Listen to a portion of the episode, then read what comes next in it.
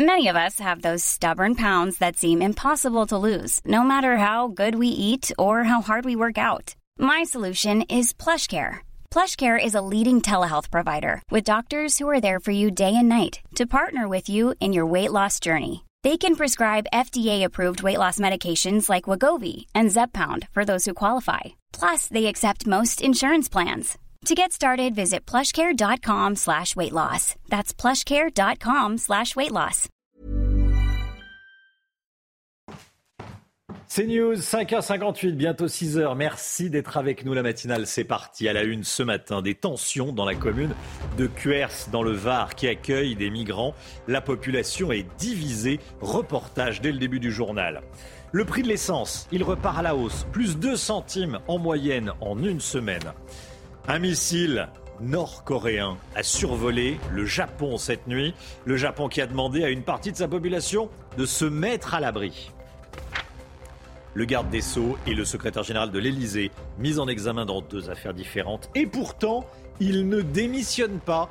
On verra que la position d'Emmanuel Macron sur euh, la démission des mises en examen a évolué. On verra ça avec vous, Florian Tardif. A tout de suite, Florian.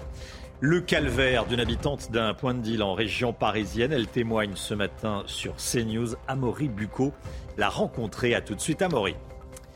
Et puis les prix de l'immobilier continuent de grimper. Jusqu'à quand? Tiens, je vous poserai la question, le Guillot. Ça sera euh, la chronique écho. Tout de suite.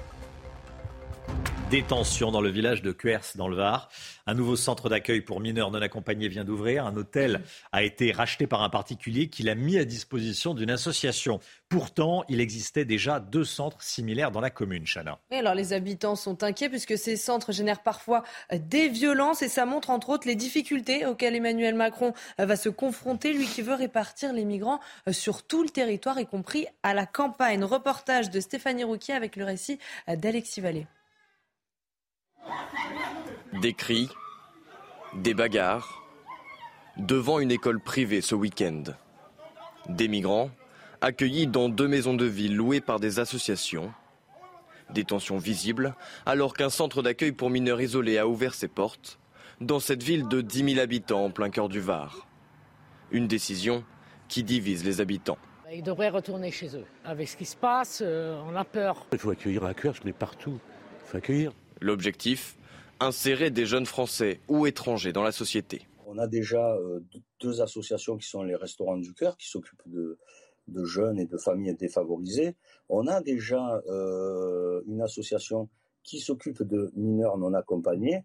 Et, là, ça en ferait une troisième. Donc je trouve que ça fait beaucoup euh, pour une ville de 12 000 habitants. Mais pour ce député, il y a un risque de voir augmenter l'insécurité et la délinquance dans la commune. C'est aussi, euh, on sait, des, rivalités, des rivalités euh, ethniques entre bandes d'origines différentes.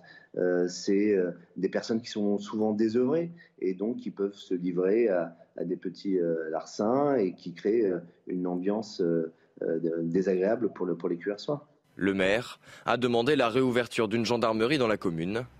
La dernière a fermé il y a près de 20 ans. Voilà, et on sera avec Franck Giletti, qui est le député de la sixième circonscription du Var, dans euh, laquelle se trouve la ville de Cuers, député Rassemblement national. Des policiers caillassés à Nice. Ils allaient procéder à une arrestation dans une affaire de stupéfiants quand ils ont été pris à partie par une quarantaine d'individus. Ça s'est passé euh, dans le quartier des Moulins. Hein. Oui, les agresseurs leur ont jeté des pierres et écoutez bien, ils se sont servis d'enfants comme de boucliers humains pour empêcher les forces de l'ordre euh, de répliquer. Un des policiers a été transporté à l'hôpital avec une plaie au crâne. Euh, Laurent Martin de Frémont du syndicat Unité SGP Police nous raconte, écoutez. Nos collègues de la, compagnie d'intervention euh, sont intervenus précisément sur le secteur des moulins pour interpeller un, vendeur hein, sur un point de deal, sur un trafic de stupes. Et immédiatement, de manière très, très subite et en même temps très rapide. Une quarantaine d'individus s'est regroupé, euh, place des Amaryllis, précisément où il y a euh, actuellement un chantier, des travaux, et évidemment euh, il y a des, pierres qui jonchent le sol. Ils se sont munis de, ces pierres et de manière très violente, ils se sont pris à nos, à nos collègues. Ils ont balancé ces pierres sur nos, nos collègues. Les individus se sont pris violemment à notre collègue, qui a été particulièrement blessé. il souffre d'un trauma crânien et de deux plaies, dont une très importante sur le front, une plaie de, de 3 cm, et puis une autre plaie au niveau euh, labial. Il a été euh, transporté euh, à l'hôpital.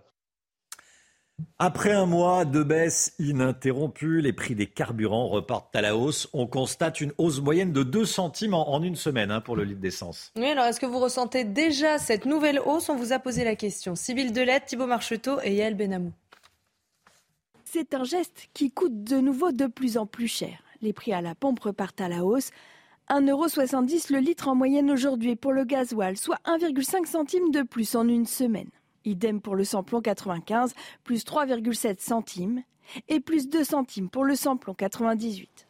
Même si les prix sont loin des records atteints en juin dernier, cette hausse est déjà fortement ressentie à la pompe. Là, j'étais à 46 la première fois, on est à 60 quelques. Voilà. Donc, euh, bonne question de centimes. Ça nous impacte financièrement, mais voilà, on est obligé de faire avec parce qu'on a besoin d'essence pour se déplacer, pour travailler. Euh, voilà. Avec la situation actuelle, l'énergie et autres, c'est vrai que ça, fait toujours euh, ce plus qu'on doit, qu'on doit toujours payer. Une hausse d'autant plus inquiétante que la remise financée par l'État est passée de 18 centimes par litre à 30 centimes le 1er septembre, et ce pour seulement deux mois. Elle repassera à 10 centimes en novembre prochain, augurant de nouvelles augmentations à la pompe. Cette information de la nuit, écoutez bien, un missile balistique nord-coréen a survolé le Japon avant de s'écraser dans l'océan Pacifique. Ça s'est passé euh, ces dernières heures, hein, Chana. Le gouvernement japonais a activé le système J-Alert qui demande à tous les résidents du nord du Japon de rester chez eux et de se mettre à l'abri. Heureusement, ce tir n'a causé aucun dommage et aucun euh, blessé. Écoutez la réaction du Premier ministre japonais. La Corée du Nord semble avoir lancé un missile balistique qui est probablement passé au-dessus de notre pays avant de tomber dans l'océan Pacifique. Il s'agit d'un acte de violence qui fait suite à des lancements répétés et récents de missiles balistiques. Nous condamnons cet acte vigoureusement. Un tweet qui passe mal, c'est le moins qu'on puisse dire, celui de la députée France Insoumise Danielle Obono, euh, qui euh, conseille à ses opposants, on va dire, de manger leur mort. Bon, on va pas s'attarder euh, sur le, sur le message qui est extrêmement violent s'il en est, vous en doutez. Ça a fait beaucoup réagir. Écoutez ces réactions de députés. Je pense que Daniel Obono est à l'image de la NUPES, c'est-à-dire voilà, c'est une violence, euh, c'est de la racaille. En réalité, les mots qui sont employés, c'est des mots qui sont employés par la racaille aujourd'hui. Ah, vous savez, moi je fais partie un peu de la vieille génération et je trouve que c'est navrant aujourd'hui qu'on fasse de la politique sur ce genre de support parce qu'automatiquement on recherche la formule choc et finalement je crois qu'on on assiste à un appauvrissement du débat politique que ce soit Facebook ou autre, c'est à mon sens une erreur fondamentale de la politique en ce moment. moi je pense que le langage Jones et les expressions euh, vaut mieux éviter. Moi je fais ça, après elle fait ce qu'elle veut. Parce qu'il y a des gens qui comprennent et il y a des gens qui ne comprennent pas du tout. Donc euh, il y a un langage familier qui existe. Euh, sur Twitter, ça produit un effet qui n'est pas terrible. Je ne sais pas si c'est vraiment le langage des jeunes, hein. enfin, en tout cas pas tous les jeunes. et, heureusement, ajoute Chana. Bah oui. Effectivement. Allez, on va parler d'une autre information. L'opposition appelle à la démission d'Alexis Collère, le secrétaire général de l'Élysée, très proche d'Emmanuel Macron, qui a été mis en examen pour prise illégale d'intérêt dans l'enquête sur ses liens euh, familiaux avec l'armateur MSC. Quant au ministre de la Justice, Éric Dupont-Moretti, il a été renvoyé en procès. Euh, ça sera devant la Cour de justice de la République. Florian Tardif avec nous. Étrangement, les deux, les deux hommes ont été rapidement confirmés à leur poste. Il n'y aura pas de démission. Oui, étrangement, étrangement, oui et non, car c'est pour éviter que le débat autour de la démission euh, des deux intéressés ne fasse les gros titres que les deux hommes ont été immédiatement euh, confirmés dans leurs fonctions. Pourquoi? Tout simplement parce que depuis son arrivée à l'Élysée, Emmanuel Macron ne souhaite pas euh, céder à la pression judiciaire. Il en a même fait un point d'honneur lors du quinquennat précédent, quelques jours justement avant la mise en examen d'Éric Dupont-Moretti. Une phrase avait fuité du Conseil des ministres, une phrase comme par hasard, la justice est une autorité, pas un pouvoir. Je ne laisserai pas la justice devenir un pouvoir. Ministre que le chef de l'État a reconduit dans ses fonctions euh, depuis. De quoi appuyer un peu plus mon, argumentaire. Concrètement, Emmanuel Macron veut montrer qu'il n'entend pas céder à la pression euh, judiciaire, sauf que la position du chef de l'État a évolué, puisqu'avant qu'il n'accède à l'Élysée, lors de la campagne présidentielle de 2017, à la question de notre confrère David Pujada, si vous étiez mis en examen, est-ce que vous renonceriez à être candidat? Oui, de la même façon que dans le principe, un ministre doit quitter le gouvernement lorsqu'il est mis en examen. Pourquoi sa position a évolué Tout simplement parce qu'à l'époque, nous étions en pleine affaire Fillon et que cela arrangeait ses affaires, vous l'avez compris. Mais euh, voilà, on voit ce qu'a dit euh, le président de la République, ce qu'avait dit euh, pendant la campagne. Dans le principe, un ministre doit quitter le gouvernement lorsqu'il est mis en examen. Ça, c'était la doctrine de 2017. Elle a évolué 3 mars depuis. 2017, 14 mars 2017, François Fillon mis en examen. Merci Florian. Alors que les manifestations se poursuivent en Iran contre le port du voile islamique, un rassemblement était organisé hier à Nantes. 250 personnes se sont réunies hier soir en soutien aux femmes iraniennes. Alors là, vous voyez des images euh, de ces dernières heures prises à Karaj en Iran, c'est à l'ouest de Téhéran. Et dans le même temps, hier soir à Nantes, eh bien, il y avait euh, cette mobilisation de 250 personnes. Sur les pancartes, on pouvait lire Nous, Nantais, soutenons nos sœurs iraniennes, justice en Iran ou encore police des mœurs, assassins. La guerre en Ukraine, les forces ukrainiennes poursuivent leur avancée vers l'Est, boostées par la reprise de la ville stratégique de Liman. Ce week-end, l'armée ukrainienne dit maintenir la pression sur les Russes. Et Volodymyr Zelensky a annoncé cette nuit la reprise de 450 localités dans la région de Kharkiv. Écoutez le président ukrainien. L'offensive de nos combattants se poursuit. De nouvelles localités ont été libérées dans plusieurs régions. Des combats acharnés se déroulent sur le front. L'issue est évidente. De plus en plus d'occupants tentent de fuir. L'armée ennemie subit de plus en plus de pertes. Il y a une prise de conscience. La Russie a commis une erreur en s'engageant dans cette guerre.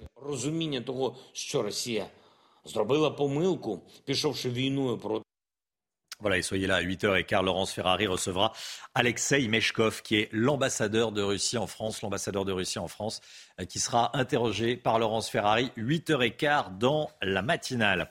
Allez, le sport avec le retour de la Ligue des Champions ce soir. Le champion du monde d'apnée est français. Il s'appelle Arnaud Gérald. Et oui, c'est la deuxième fois qu'il remporte ce prix. Euh, l'apnéiste de 26 ans est descendu à 123 mètres de profondeur avec sa monopalme. Le jeune Marseillais a plongé pendant 3 euh, minutes et 11 secondes dans les eaux turques de Casse. Avec cette prouesse, avec cette prouesse il a également battu le record français. Formidable. Le Français champion du monde de l'apnée.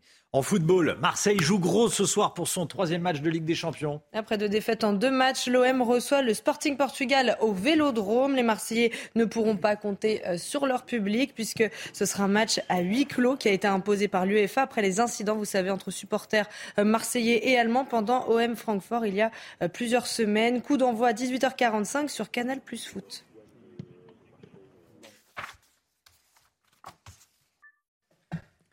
CNews, il est 6h11. Merci d'être avec nous. Restez bien sur CNews dans un instant. Un témoignage recueilli par Amaury Bucco, euh, qui est euh, avec nous et qui va le, présenter ce matin.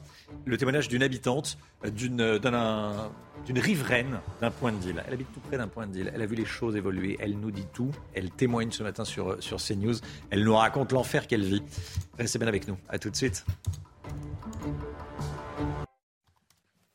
C'est News, il est, 6h15. Bienvenue à tous. Merci d'être avec nous. Dans un instant, euh, témoignage. Témoignage euh, recueilli par Amaury Bucco, d'une habitante de, Saint-Ouen qui vit un vrai calvaire. Mais tout d'abord, le point info, tout ce qu'il faut savoir dans l'actualité ce matin avec vous. Chanel Housteau. Après un mois de baisse ininterrompue, les prix des carburants repartent à la hausse avec une augmentation de 2 centimes par litre en moyenne sur une semaine. Résultat, le litre de gasoil coûte 1,70€ en moyenne, le samplon 95 1,59€ et le samplon 98 1,63€. Le sujet brûlant de la réforme des retraites. Les huit syndicats nationaux sont d'accord pour entrer dans la concertation, concertation que le gouvernement ouvrira demain. En revanche, ils ont été très clairs. En cas de recul de l'âge légal de départ à la retraite ou d'allongement de la durée de cotisation, ils prépareront une riposte. Un Afghan interpellé en flagrant délit de viol. Ça s'est passé hier à Soissons dans l'Aisne. Il a 26 ans. Il est en situation régulière mais sans domicile fixe. La victime est une femme de 58 ans. Son agresseur présumé est entré de force chez elle. Il l'a violée deux fois avant qu'elle ne réussisse à s'enfuir. Quand les policiers l'ont interpellé, il était toujours au domicile de cette femme. Cette illustration de l'enfer vécu par les riverains des points de deal, points de vente de drogue. Une habitante de Saint-Ouen, en Seine-Saint-Denis, vit un véritable calvaire. Son quotidien est devenu invivable à cause des dealers qui ont investi le hall de son immeuble. Vous imaginez que vous rentrez tous les jours chez vous, il y a des, dealers dans votre hall.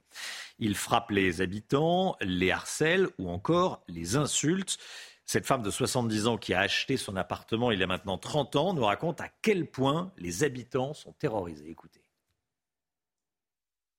La dernière fois que je suis allée porter plainte, euh, je leur ai expliqué encore une fois, une énième fois, parce que je me suis dit peut-être que ce pas les mêmes policiers, ils sont charge aussi, donc je dis voilà. Ils, ils me disent, ils sont là. Alors, j'ai compris qu'en fait, ils préfèrent qu'ils soient dans un endroit où ils savent qu'ils sont tranquilles, pour eux, pour la police, mais nous, on vit en enfer. Nous vivons en enfer. Amaury Bucco, c'est vous qui avez rencontré cette dame. Euh, qu'est-ce qu'elle vous a raconté? Alors bonsoir, bonjour Romain. Alors cette femme, elle a 70 ans, donc elle habite euh, dans cet immeuble non loin de la mairie, donc c'est pas un quartier, c'est pas.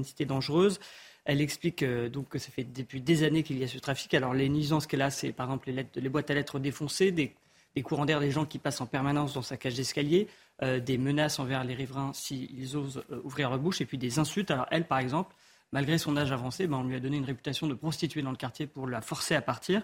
Alors les habitants déménagent euh, les uns après les autres, surtout les locataires, mais elle, les propriétaires, refusent de partir. Vous avez aussi des habitants qui travaillent avec ces dealers, finalement, qui, servent par exemple pour le découpage de la marchandise, et donc qui gagnent leur vie comme ça. Euh, euh, et, donc cette femme, elle a été portée plainte plusieurs fois, en vain, elle se sent aujourd'hui complètement abandonnée. Il y a des milliers de, de points de deal en France, ça se passe toujours comme ça? Oui, alors ce qui est sûr, c'est qu'à chaque fois qu'il y a un point de deal, il y a des nuisances. Elles sont plus ou moins fortes en fonction de la taille du point de, deal. Alors quelques-unes, hein, euh, comme vous le voyez à l'écran. Alors c'est un point de deal, c'est mieux sécurisé, enfin aussi bien sécurisé qu'un aéroport. Il y a des filtrages, des palpages, c'est-à-dire qu'on veut savoir qui vient, pourquoi, et ce qu'il a sur lui, notamment pour se prévenir des policiers en civil. Il y a les boîtes à lettres, comme je vous disais, qui sont défoncées pour servir à mettre la drogue. Dans les cages d'escalier, en général, il y a des barricades qui servent à la fois de comptoir, par exemple, pour protéger les points de deal, mais aussi pour empêcher les policiers de monter dans les, dans les immeubles et d'intervenir. Vous avez aussi euh, des tags. Alors ça, c'est, vous allez voir une photo. En général, sur les murs, dans les grosses cités, vous avez euh, des gros points de deal, vous avez les prix qui sont annoncés, les marchandises, mais aussi parfois des promotions. Donc euh, deux pour le prix d'un, etc., mmh. comme n'importe quelle vitrine. Vous avez aussi le cri des guetteurs, ça ce sont les choufs, hein, c'est comme ça qu'on les appelle. Eux, dès que la police arrive, leur rôle est de crier très fort pour que le réseau se disperse, et donc ça fait beaucoup de bruit. Puis vous avez enfin les menaces envers les habitants qui sont parfois mises à exécution, comme on l'a vu à Ville-Tanneuse hein, il y a quelques semaines, où euh, deux femmes, enfin c'était quelques jours même, euh, deux femmes qui ont été poignardées euh, par des dealers. Où est-ce qu'on en chez elle, hein. chez elle. où est-ce qu'on en est dans la lutte contre les trafics de drogue? Alors les policiers, hein, quand on leur parle, ils sont un peu désespérés. Ils disent qu'en fait un point de deal, chaque fois qu'il est démantelé, ils seront, ils seront constitués pardon, un peu plus tard ou un peu plus loin. Pareil, dès qu'on arrête une petite main, eh ben, elle est relâchée très rapidement ou elle est remplacée. Et en fait, toute la stratégie des dealers, effectivement, euh, c'est de euh, répartir les tâches, de cloisonner pour que s'il y a une intervention de la police, eh bien, le réseau puisse continuer à fonctionner. Alors certains, face à cela, disent bah, il faut légaliser. Euh, le cannabis. Alors le cannabis n'est pourtant qu'une infime partie hein, de ce trafic, mais le gouvernement ne baisse pas les bras. Gérald Darmanin a annoncé dimanche dernier hein, que 700 points de deal avaient été démantelés depuis janvier 2021. Il parle d'une stratégie de pilonnage, mais Romain, il reste aujourd'hui encore 3200 points de deal en France. Et ceux qui achètent de la drogue euh, financent ceux qui font vivre cet enfer à cette dame. Exactement. Et à tous les autres. Merci beaucoup à Maurice Bucco. Il est 6h20, restez bien avec nous sur CNews. Dans un instant, on va parler des prix de l'immobilier avec le Mick Guillot. Ça continue de grimper. Jusqu'à quand? On verra ça avec le Mick dans un instant. Bon réveil à tous, à tout de suite. Rendez-vous avec Pascal Pro dans l'heure des pros, du lundi au vendredi de 9h à 10h30.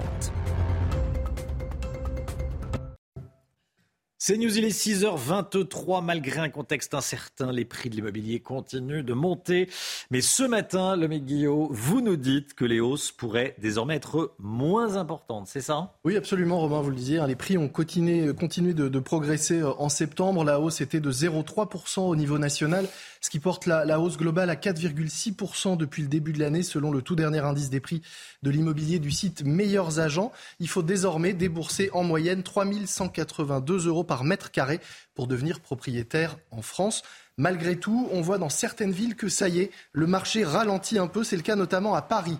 À Paris, les prix sont désormais quasi stables. Dans d'autres grandes villes également, les prix augmentent, mais moins fortement qu'en début d'année. À l'inverse, dans les zones rurales, c'est là que les prix des maisons continuent de grimper à un rythme assez soutenu. Hein. Il faut dire qu'on part de plus bas, donc forcément ça, augmente plus facilement. C'est surtout le signe que de plus en plus de ménages parmi les plus modestes n'arrivent pas à se loger en ville. Ils n'arrivent plus, c'est trop cher, et donc ils s'éloignent des, des centres-villes pour s'installer dans les zones périurbaines où là, donc les prix euh, grimpent, les prix des maisons ont pris 6,5% depuis janvier dernier. Alors, malgré tout, malgré ce ralentissement de la hausse, les experts ne prévoient pas de retournement du, marché immobilier. Les prix devraient se stabiliser. Il y a plusieurs raisons à hein, ce maintien des prix euh, élevés. D'abord, même si les taux d'emprunt remontent, eh ils restent en dessous de l'inflation, donc ça reste intéressant d'acheter, puisque quand l'inflation augmente, si votre crédit est en dessous, eh bien vous gagnez de l'argent finalement. Et la remontée du taux d'usure par la Banque de France, le minimum, le maximum auquel pardon, vous pouvez emprunter, a été revu également, ce qui fait que des ménages qui ne pouvaient pas acheter hier le peuvent de nouveau euh, aujourd'hui. Et puis autre explication à ces prix qui restent élevés, c'est le manque de logements neufs. Le, le secteur de la construction souffre à la fois euh, d'une pénurie de certains matériaux ou d'une forte hausse des prix sur les matières premières, et puis d'un manque de main-d'œuvre qui pénalise la construction de nouveaux logements. L'autre fois en plus. 6h26. Merci d'être avec nous.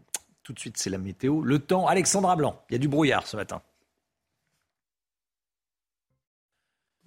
Attention au brouillard ce matin, Alexandra Blanc. Où est-ce que vous, où est-ce que vous nous emmenez tout d'abord On prend la direction de Martigues dans les Bouches du Rhône où les conditions météo restent agréables, un petit peu à l'image d'hier. On a eu du grand beau temps, mais ce matin, on a un petit peu de brume autour du golfe du Lion, notamment en allant euh, vers la côte d'Azur, avec donc ces brouillards matinaux bien présents sur les trois quarts du pays, notamment euh, du côté de Saint-Quentin dans l'Aisne où la visibilité est seulement de 110 mètres. Vous avez également du brouillard à Vichy ou encore à Charleville-Mézières avec une visibilité de seulement 100 mètres. Soyez donc bien prudents si vous prenez la route du brouillard sur les trois quarts du pays ce matin. Vraiment un temps brumeux, très nuageux, notamment euh, sur le nord-ouest. On retrouve également un temps beaucoup plus lumineux en allant euh, vers le golfe du Lion. Dans l'après-midi, eh bien, petit à petit, les brouillards se dissipent. On va donc retrouver un temps sec et ensoleillé. Vous aurez néanmoins un petit peu plus de nuages près des côtes de la Manche en marge d'une perturbation qui circule sur les îles britanniques. Et puis on aurait pourrait également conserver un petit peu de brouillard, euh, notamment euh, sur la région euh, Rhône-Alpes, mais partout ailleurs, plein soleil, vous le voyez. Les températures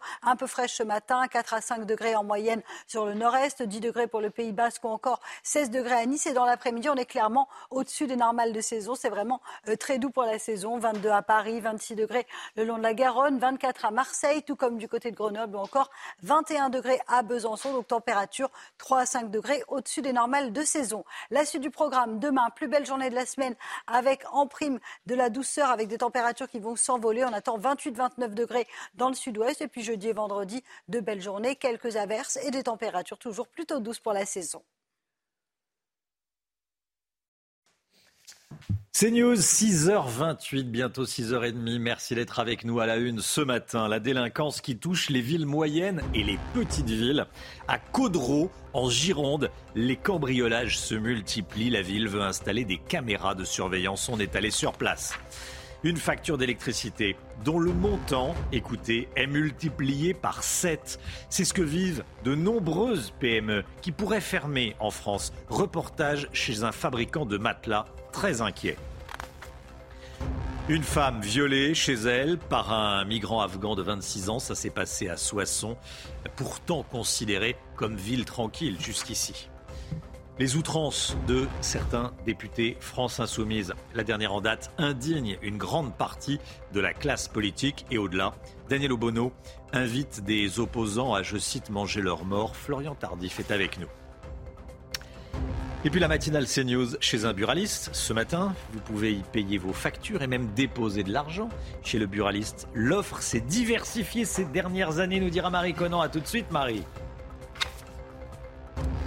Face à la montée de la délinquance dans le monde rural, les maires se tournent vers les caméras de vidéosurveillance. Les petites communes n'ont souvent pas les moyens d'embaucher des policiers municipaux, Chana. Hein. Et la vidéosurveillance reste donc leur ultime recours. Reportage à Caudreau, en Gironde, où les cambriolages se multiplient, avec Antoine Estève et Jérôme Rampenou. Un village calme, en apparence, dans le sud de la Gironde. Caudreau et ses 1200 habitants font pourtant face à une hausse de la délinquance. On a une augmentation de 50% des cambriolages euh, sur les cinq dernières années euh, dans le département, une augmentation de 20% sur les, euh, sur les atteintes aux personnes. On a des condamnations pour, trafic de stupéfiants qui ont été multipliées par 4 sur les 20 dernières années. Donc on, on s'inscrit déjà dans ce contexte un peu global. Voitures fracturées, mobilier urbain saccagé, trafic de drogue. Ici, la mairie n'a pas les moyens de recruter des policiers municipaux. Aujourd'hui, on est dans un secteur où on a un gendarme pour 30 000 habitants. Donc autant dire qu'en prévention, en pédagogie, c'est compliqué. On n'avait jamais envisagé d'installer de, la vidéosurveillance. Ça nous paraissait un peu utopique dans nos, petites communes. Et puis finalement, on a fait le constat au bout de deux ans qu'il y avait une difficulté. Une difficulté de, de réponse aussi euh, proposée par l'État. Le maire va commander six caméras de vidéosurveillance pour la place centrale et les rues avoisinantes. Une initiative approuvée par les commerçants et les riverains. On croit qu'on est tranquille, mais la délinquance arrive dans les campagnes. Moi, j'ai ma patronne qui a eu ces quatre nœuds d'enlever, quoi. Et sa, voiture était garée là, quoi. Vous, la vidéosurveillance, ça vous dérange pas? Euh, Non, pas du tout. Non, du tout, non. Au contraire. On sentirait plus en sécurité de voir un peu ce qui se passe euh, dans Coudreau, quoi. Les vidéos pourront être utilisées par les gendarmes. Prochaine étape, installer des caméras sur les quais de la Garonne qui servent de point de deal pour les trafiquants de drogue de la région. Voilà un village qui parie sur la vidéosurveillance. Le prix de l'énergie en France. Certaines PME, petites et moyennes entreprises, sont inquiètes, voire très inquiètes et demandent de l'aide à l'État. Elles appellent le gouvernement à plafonner d'urgence les augmentations de prix des fournisseurs d'énergie. Chana. Hein. Le coût de l'électricité pour l'année prochaine a été multiplié par 8 pour certaines PME, une augmentation qui grignoterait toute leur marge. Reportage près de Mans avec Michael Chailloux. Dans cette usine près du Mans, tout fonctionne à l'électricité pour fabriquer sommiers et matelas. La PME familiale de 120 salariés date de 1945. Elle a passé bien des crises, mais aujourd'hui l'avenir s'assombrit avec l'envolée du coût de l'électricité. Jusqu'à présent, la facture était de 150 000 euros par an. Ce qu'on nous propose nous amène à euh, plus d'un million. Ça veut dire que le, surcoût euh, nous gomme tout, euh, tout, tout, tout gain, bon, ce qui ne ce qui, qui serait pas supportable. De nombreuses PME comme Malitri sont exclues des aides existantes. Elles réclament un plafonnement des augmentations aux alentours de 15%. En Sarthe, le MEDEF tire la sonnette d'alarme. Quand vous avez euh, le coût de l'énergie qui euh, augmente, qui est multiplié par 8, vous ne pouvez plus envisager d'investissement, vous êtes plus sûr de pouvoir maintenir vos emplois, bah, effectivement, on peut avoir une crainte de faillite. Malitri a développé un réseau de 53 magasins. Voici l'offre commerciale commercial d'EDF pour 2023 pour celui de la roche en Vendée. Le contrat nous amène à euh, une consommation de l'ordre de 27 000 euros par an, alors qu'aujourd'hui, euh, on est de l'ordre de 3 000. La société avait prévu d'ouvrir 22 magasins supplémentaires l'année prochaine. Pour le moment, tout est annulé. Objectif maintenir l'existant en faisant un maximum d'économies d'énergie. L'horreur à Brest, une femme de 22 ans a été séquestrée, violentée et tondue par sa mère et par son frère. Et pourquoi? Eh bien parce que l'homme qu'elle a épousé ne leur convenait pas. Interpellés jeudi dernier, ils seront jugés euh, aujourd'hui en comparution immédiate par le tribunal judiciaire du Finistère. C'est extrêmement euh, grave, violent. En France, on, se marie avec qui on veut. Euh, c'est comme ça que ça se passe. un Afghan interpellé en flagrant délit de viol. Ça s'est passé hier à Soissons dans l'Aisne. Il a 26 ans. Il est en situation régulière mais sans domicile fixe. Et la victime est une femme de 58 ans. Son agresseur présumé est entré euh, de force chez elle. Il l'a violée deux fois avant qu'elle ne réussisse à s'enfuir. Quand les policiers l'ont interpellé, il était toujours au domicile de sa femme, de cette femme. Sibylle Delettre, Olivier Gangloff et Marion Bercher. Tout s'est déroulé dans ce quartier tranquille de Soissons. Un Afghan de 26 ans sonne à plusieurs reprises dans cet immeuble où vit une femme de 58 ans en situation de vulnérabilité avec son mari parti faire des courses au moment des faits. Face au refus de la femme d'ouvrir la porte, l'homme s'introduit chez elle de force. Il va ensuite la violer à plusieurs reprises. Finalement, la quinquagénaire réussit à s'échapper et à alerter des voisins. Un drame qui a choqué les riverains. C'est la première fois que j'entends parler ici, mais j'ai appris ça par ma soeur ce matin, là, un instant. Euh, j'ai dit, oh, c'est bizarre, et je ne savais pas c'était là. En plus, j'habite pas loin, alors euh, c'est très un peu dangereux encore là. Le violeur présumé est un Afghan de 26 ans. Arrivé en France en 2017, il dispose d'un titre de séjour valable jusqu'en 2023. Il a déjà été mis en cause dans une affaire précédente de viol sur mineur de plus de 15 ans, classée sans suite, faute de preuves suffisantes. À leur arrivée, les policiers l'ont trouvé dans l'appartement de la victime. Il a été placé en détention provisoire. Le sujet de la réforme des retraites, les huit syndicats nationaux qui se sont réunis hier soir se sont dit d'accord pour entrer dans la concertation que souhaite mettre en place le gouvernement à partir de demain. En revanche, ils ont été très clairs. En cas de recul de l'âge légal de départ à la retraite ou d'allongement de la durée de cotisation, ils prépareront, disent-ils, une riposte. C'est un tweet qui passe mal, c'est le moins qu'on puisse dire, celui de la députée La France Insoumise Danielle Obono, qui conseille à ses opposants de manger leur mort, c'est extrêmement violent. Florian Tardif, euh, c'est le discours de banlieue qui s'immisce à, l'Assemblée nationale. La députée Danielle Obono, députée France Insoumise, ne regrette pas ses propos? Oui, elle ne regrette rien. Elle dit même assumer ce tweet de boutade, je la cite, sans expliquer en quoi cette expression, euh, qui veut dire renier ses origines, avait un quelconque lien avec le sujet évoqué. Daniel Obono s'est asseyé à la stratégie de la diversion, le tout pour tenter de faire oublier que la veille, plusieurs députés de gauche s'étaient fait huer lors d'une manifestation de soutien aux femmes iraniennes, stratégie qui a échoué puisqu'en voulant éteindre un feu, elle en a allumé un deuxième. C'est ce qui est reproché aux députés de la NUPES, dont elle fait partie euh, depuis le début de cette session parlementaire. Je ne vais pas revenir sur les débats de cet été, mais je vais résumer la situation ainsi au sein de la NUPES. C'est celui qui criera le plus fort, qui se fera entendre, qui est versé euh, dans le cas présent dans l'outrance. Comme tous les matins, on vous consulte, on vous donne la parole dans la matinale. Ce matin, on vous pose cette question. Est-ce que vous êtes choqué? Tout simplement par euh, le tweet de la députée France Insoumise Danielle Obono. Écoutez vos réponses, c'est votre avis. Manger vos morts. Alors je trouve, je trouve ça pas, très adapté. C'est pas très adapté à son, à son statut de député. Hein. Pour, pour, une personnalité comme ça, euh, c'est un peu trop violent comme, euh, comme discours. Ouais, non, enfin, je sais pas. Moi personnellement, c'est pas le, c'est pas les termes que j'aurais choisi si j'avais voulu défendre une cause comme ça en public. Est-ce que, est-ce que le fait qu'elle soit députée a un impact là-dedans Non, je pense pas que ce soit lié. C'est juste qu'elle n'a pas, juste, elle a pas à dire ça, quel que soit son rôle. Ça me choque pas autant euh, que des ministres qui disent de porter un cordon roulé pour euh, faire des économies d'énergie. Enfin, de la bouche de n'importe qui, euh, on parle pas comme ça. Voilà, c'est assez bien résumé.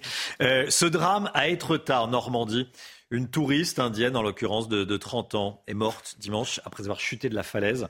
Euh, la jeune femme faisait un selfie quand elle est tombée, Chana. Hein. Son conjoint était là, c'est lui qui a alerté euh, les secours. Le corps n'a toujours pas été retrouvé malgré les moyens déployés par la gendarmerie. Deux chutes mortelles se sont déjà produites au même endroit depuis le début de l'année. Le célèbre marché aux oiseaux de l'île de la Cité à Paris va fermer le 1er janvier prochain. Certains remettent en cause la détention des animaux dans des cages. Oui, pour la dizaine de commerçants sur place, la décision est difficile à accepter. Corentin Brio. Des conditions de détention des oiseaux problématiques, contraires au bien-être animal, trafic d'espèces protégées ou sauvages. Pour la mairie de Paris et les associations de défense animale, il était temps de fermer cette institution centenaire. Nous, on considère que les animaux sont doués de sensibilité, c'est d'ailleurs la loi qui le dit, et donc ce ne sont pas des objets, et qu'il n'est pas acceptable qu'on puisse les acheter comme on achète de la déco euh, pour mettre dans sa chambre ou dans son salon. Euh, de plus, ici, ils sont dans des conditions inacceptables, c'est-à-dire des, cages minuscules, les densités sont élevées. Il y en a certains qui les exhibent sur des tables, euh, ils ont une partie des ailes qui sont coupées. Résultat, le 1er janvier prochain, le marché aux oiseaux fermera ses portes. Mais pour la dizaine de commerçants encore présents sur place, c'est une décision qui ne passe pas. C'est sûr que c'est différent, l'oiseau est différent, mais je pourrais vous présenter des dizaines de familles euh, qui ont eu l'occasion d'acquérir un oiseau domestique euh, avec des enfants qui avaient des problèmes d'autisme, des enfants qui étaient introvertis, des enfants, euh, même des retraités qui ont besoin d'avoir la présence d'un animal de compagnie. Et ça, c'est le, entre guillemets, l'un des rares endroits dans la capitale où on peut avoir cette possibilité-là. Dès l'année prochaine, ce marché emblématique sera rénové de fond en comble. Il accueillera principalement des fleuristes. Voilà le marché aux oiseaux de l'île de la Cité à Paris qui va devoir euh, fermer. Allez, le sport tout de suite, du foot et de l'apnée. Voilà, du foot et de l'apnée. Deux informations différentes. Hein. On commence avec l'apnée. C'est pas du foot en apnée, bon. avec euh, l'apnée. Le champion du monde d'apnée est français, Chana. Il s'appelle Arnaud Gérald et c'est la deuxième fois qu'il remporte ce titre. L'apnéiste de 26 ans est descendu à 123 mètres de profondeur avec sa monopalme. Euh, le jeune Marseillais a plongé pendant 3 minutes et 11 secondes dans les eaux turques de Casse. Et avec cette prouesse, il a également battu le record français. 123 mètres en apnée. Il faut remonter après. Oui. Et 3 minutes. 3 Et... minutes en apnée. 3 minutes en apnée. Bon, à ne pas essayer chez soi. Non, non, à ne pas euh, sauf, ouais, voilà, ne pas reproduire chez soi, euh, sauf euh, après entraînement. Il hein. faut ouais. avoir une piscine de 123 mètres de profondeur. Il faut avoir déjà... une piscine. Il faut avoir une fosse. ce qui est rare. Ce qui est effectivement, vous avez raison, Florian, ce qui est assez rare. En football. Marseille joue gros ce soir pour son troisième match de Ligue des Champions. Ah après deux défaites en deux matchs, l'OM reçoit euh, le Sporting Portugal au Vélodrome. Les Marseillais ne pourront pas compter sur leur public. Un huis clos a été imposé par l'UEFA après les incendies entre supporters marseillais et allemands. C'était pendant euh, OM Francfort il y a plusieurs semaines. Coup d'envoi à 18h45 sur Canal Plus Foot. C'est News, il est 7h20. Très bon réveil à tous. Belle journée à vous. Bon courage si vous partez travailler dans un instant. On va partir chez un buraliste. La matinale CNews chez un buraliste. Ce matin, on va y retrouver Marie Conan. On trouve de tout chez les buralistes maintenant. C'est ce que va nous décrire euh, Marie qui est déjà sur place. Bien sûr. À tout de suite. C'est News, il est 7h moins le quart. On va chez un buraliste dans quelques instants. Mais tout d'abord, le point info avec Chana Lousteau. Cette information de la nuit, un missile balistique nord-coréen a survolé le Japon avant de s'écraser dans l'océan Pacifique. Le gouvernement japonais a activé le système J-Alert qui demande à tous les résidents du nord du Japon de rester chez eux et de se mettre à l'abri. Heureusement, ce tir n'a causé aucun dommage ni blessé. Quant au président sud-coréen, il promet une réponse ferme. Des policiers caillassés à Nice. Ils allaient procéder à une arrestation dans une affaire de stupéfiants quand ils ont été pris à partie par une quarantaine d'individus. Ça s'est passé euh, hier soir dans le quartier des Moulins. Euh, les agresseurs leur ont jeté des pierres et écoutez bien, ils se sont servis euh, d'enfants comme de boucliers humains pour empêcher les forces de l'ordre de répliquer. Et puis après un mois de baisse ininterrompue, les prix des carburants repartent à la hausse avec une augmentation de 2 centimes par litre en moyenne sur une semaine. Résultat, le litre de gasoil coûte en moyenne 1,70€ et le samplon 95 1,59€.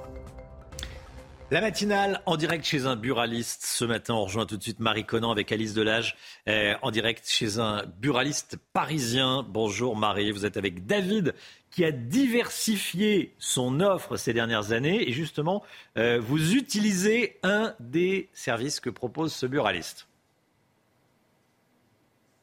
Oui, exactement. Et ce service, le voici, je dois changer ma carte grise. Et justement, David, j'ai entendu euh, dire que chez vous, je pouvais la mettre à jour, ma carte grise. Je vous la donne.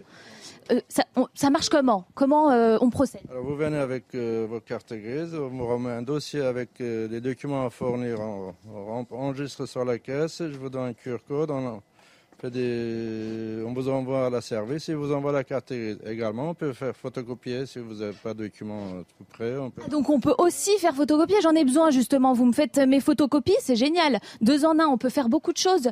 Euh, chez vous, euh, vous me disiez qu'on peut recharger son titre de transport on peut payer ses, factures euh, d'électricité, de, gaz sur cette machine, ses impôts également, acheter euh, des chewing-gums, des recharges de cigarettes électroniques.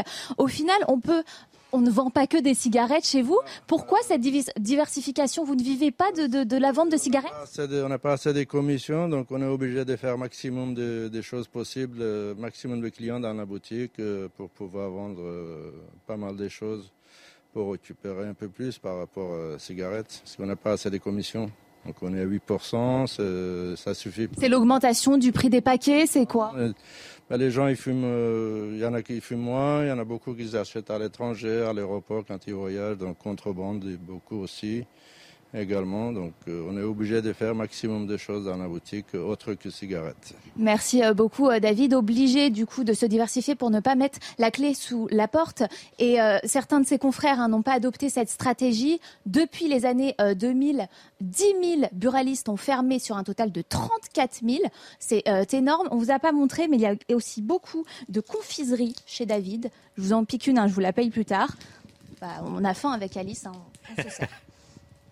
Merci beaucoup, Marie Conan. Voilà, faut pas abuser des, confiseries, mais ça, ça donne la, pêche le matin, un peu de sucre. Merci beaucoup, Marie Conan. Voilà, c'est bien, là, ça change, ça change la vie hein, de refaire euh, sa, carte grise. On n'a pas besoin tous les jours d'une carte grise, mais enfin, ça change la vie d'avoir, de pouvoir refaire sa, faire faire sa carte grise chez le, chez le buraliste. On vous montre tout ce qui est, toutes les nouveautés voilà la matinale chez CNews, chez un buraliste ce matin. Allez, on va parler de politique dans un instant avec vous, Florian Tardif, le secrétaire général de l'Élysée, Alexis Collère, et le ministre français de la Justice, Éric Dupont-Moretti, tous les deux mis en examen. Et pourtant, ils ne démissionnent pas. Comment est-ce possible? On voit ça avec vous. Florian, dans un instant. À tout de suite. Rendez-vous avec Jean-Marc Morandini dans Morandini Live, du lundi au vendredi, de 10h30 à midi.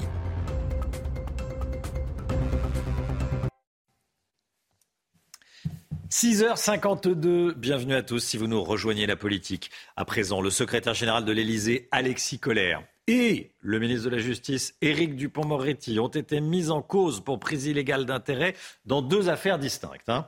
Mais deux mises en examen. Le premier a été mis en examen, le second renvoyé en procès devant la Cour de justice de, la République. Florian Tardif, étrangement, les deux hommes ont rapidement été confirmés à leur poste. Hein. Oui, étrangement, oui et non. Car pour éviter euh, que le débat autour de la démission des deux intéressés ne fassent les gros titres dans la presse, que les deux hommes ont été immédiatement confirmés dans leurs fonctions. Pourquoi? Tout simplement parce que depuis son arrivée à l'Elysée, Emmanuel Macron ne souhaite pas céder à la pression judiciaire. Il en a même fait un point d'honneur lors du quinquennat précédent, quelques jours avant la mise en examen d'Éric Dupont-Moretti, une phrase avait fuité bizarrement euh, du Conseil des ministres, comme par hasard, la justice est une autorité, je cite le chef de l'État, pas un pouvoir. Je ne laisserai pas la justice devenir un pouvoir, ministre que le chef de l'État depuis a reconduit dans ses fonctions, de quoi appuyer un peu plus mon argumentaire. Concrètement, Emmanuel Macron veut montrer qu'il n'entend pas céder à la pression judiciaire, contrairement à son prédécesseur François Hollande. Il ne s'est fixé aucune règle, ou presque, pas de démission sans condamnation. Alors, Florian, euh, Pourtant, Emmanuel Macron n'a pas toujours tenu cette euh, position. Hein. Oui, tout à fait, Romain. Lors de la campagne de la présidentielle en 2017, regardez ce qu'il avait répondu à la question de notre confrère David Pujadas. Si vous étiez mis en examen, est-ce que vous renonceriez à être candidat, puisque l'intéressé était candidat alors à la présidentielle de 2017 Oui, de la même façon que dans le principe, un ministre doit quitter le gouvernement lorsqu'il est mis en, examen. Vous savez, devenir président de la République, c'est être le garant des institutions dans notre Constitution. Cela veut dire également qui garantit ce président de la République la dignité de notre vie publique et le bon fonctionnement de nos institutions. Pensez-vous que c'est possible lorsque l'on a soi-même des démêlés qui préexistent? Je ne crois pas. Alors comment expliquer ce changement euh, de position, Romain, tout simplement. Un indice est euh, dans la dernière phrase de l'intéressé. À l'époque, nous étions en pleine affaire Fillon. D'ailleurs, il s'agissait euh, d'une phrase prononcée le 3 mars 2017, 11 jours donc à peine avant la mise en examen de François Fillon. Ce dernier sera donc mis en examen quelques jours plus tard après cette déclaration d'Emmanuel Macron. Et c'est cette affaire qui avait dégagé la voie à Emmanuel Macron pour accéder à l'Élysée. Et on connaît la suite. Voilà, il y a la position pendant la campagne et la position euh, après la campagne. Et la situation qui profitait également euh, à Emmanuel Macron, bien évidemment, même s'il a été euh, élu démocratiquement. 8h15, soyez là. L'invité de Laurence Ferrari ce matin sera l'ambassadeur de, Russie en France. L'ambassadeur de Russie en France, invité de Laurence Ferrari ce matin. Alexei Meshkov a choisi CNews pour parler ce matin. Soyez là si vous le pouvez. C'est un événement. L'instant musique tout de suite. Instant musique, comme tous les matins, réveil musique, on découvre un clip, un titre. Ce matin, on écoute le dernier titre d'Ed Sheeran, Celestial, la star anglaise qui s'associe à l'univers des Pokémon pour ce nouveau single pop.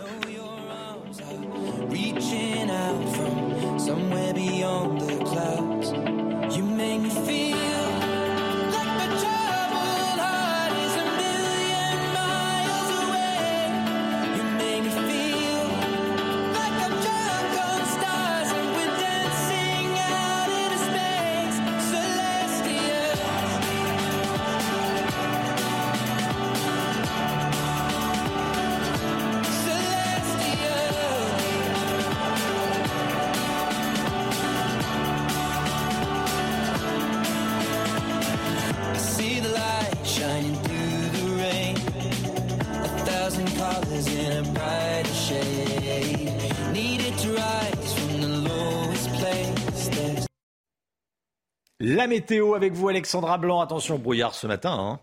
Beaucoup de brouillard, visibilité particulièrement réduite sur les trois quarts du pays avec des conditions météo qui vont rester plutôt calmes. Regardez cette image prise ce matin aux alentours de 5h30 du matin dans Lyon avec donc une visibilité euh, réduite. Visibilité réduite également dans l'Aisne du côté de Saint-Quentin, de Vichy ou encore de Charleville-Mézières à Toussus-le-Noble. La visibilité est également seulement de 450 mètres. Donc c'est vrai que ce matin on a vraiment un temps très brumeux. En cause, eh bien l'anticyclone qui a tendance à plaquer les nuages au sol. C'est pourquoi avec ce temps calme, eh bien, les nuages, les brouillards sont bien présents ce matin sur les trois quarts du pays. On en retrouve d'ailleurs dans le sud-ouest ou encore en remontant vers le bassin parisien, vers l'Aisne ou encore en allant vers la Bretagne avec ce matin un temps très nuageux près des côtes de la Manche. Dans l'après-midi, eh bien, regardez, on aura du soleil quasiment partout. C'est vraiment une très très belle journée euh, qui vous attend, excepté près des côtes de la Manche ou en marge d'une perturbation britannique. Vous pourriez avoir un temps un petit peu plus euh, nuageux, notamment entre la pointe bretonne et le Finistère. On devrait également conserver quelques nuages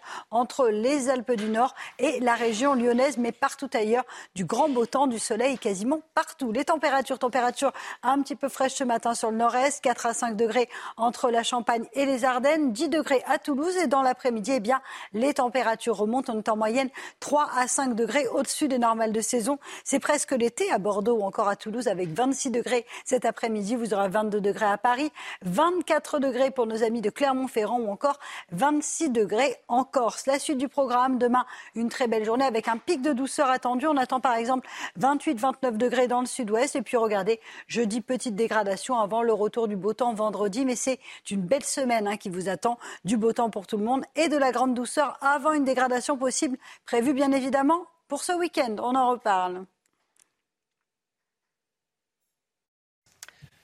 C'est News, il est 6h58. Merci d'être avec nous à la une ce matin. Des tensions dans la commune de Cuers, dans le Var, qui accueille des migrants. La population est divisée.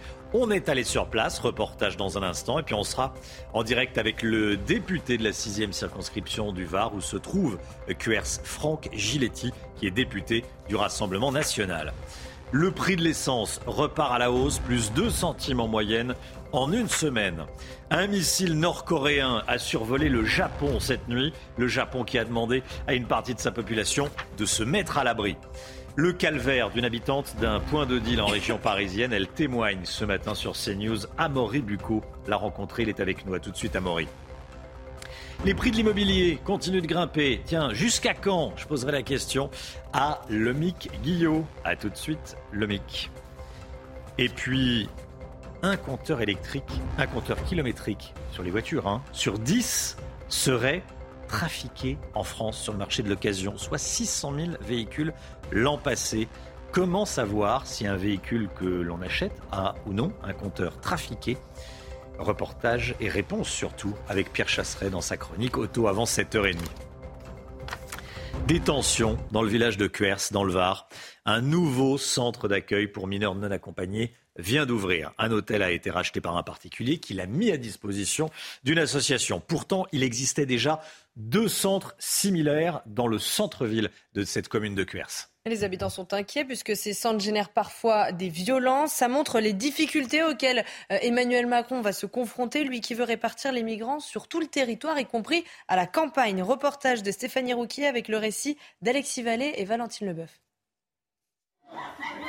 Des cris, des bagarres devant une école privée ce week-end. Des migrants accueillis dans deux maisons de ville louées par des associations. Des tensions visibles alors qu'un centre d'accueil pour mineurs isolés a ouvert ses portes il y a quelques jours dans cette ville de 10 000 habitants en plein cœur du Var. Bah, ils devraient retourner chez eux. Avec ce qui se passe, euh, on a peur. Il faut accueillir à Cuers, mais partout.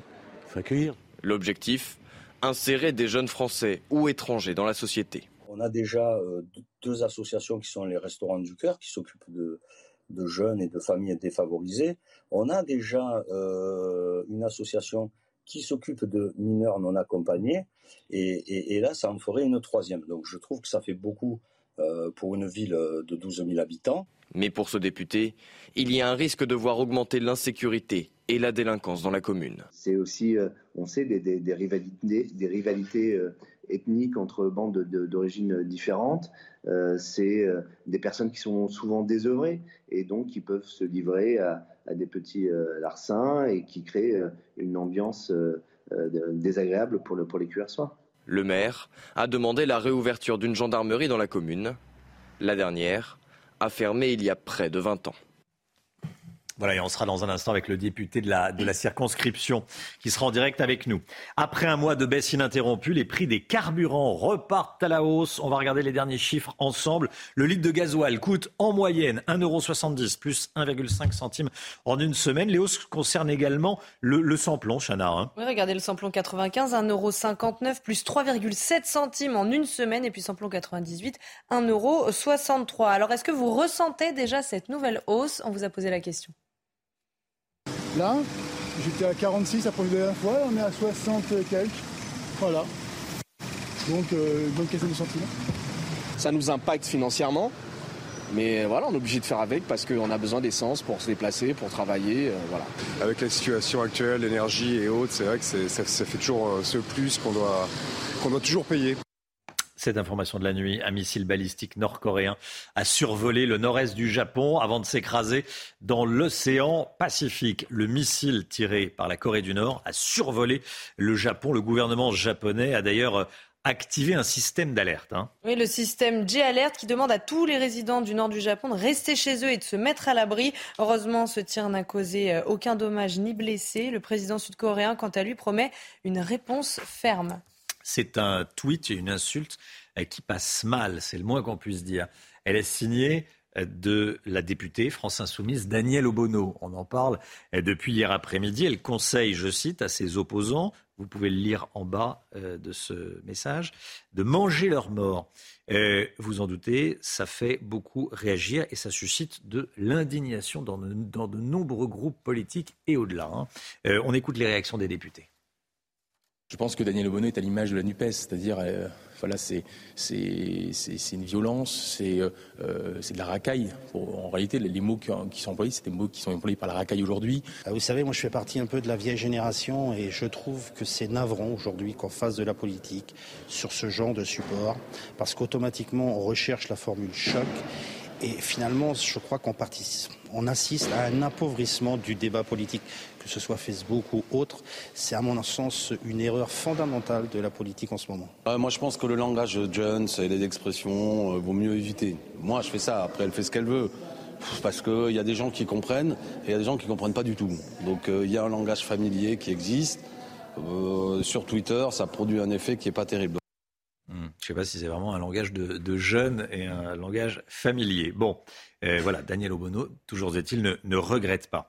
Les manifestations se poursuivent en Iran depuis plusieurs semaines. Des manifestants se rassemblent un peu partout dans le pays contre le port obligatoire du voile islamique. Hein. Regardez ces dernières images qui nous viennent euh, de Karaj, c'est à l'ouest de Téhéran. Donc manifestation en Iran et manifestation également en France, à Nantes. 250 personnes se sont réunies hier soir en soutien aux femmes iraniennes. Sur les pancartes, on pouvait lire euh, Nous, Nantais, soutenons nos sœurs iraniennes, justice en Iran ou encore euh, police des mœurs assassins. Soyez là à 8h15. Alexei Meshkov, ambassadeur de Russie en France, sera l'invité de Laurence Ferrari. 8h15.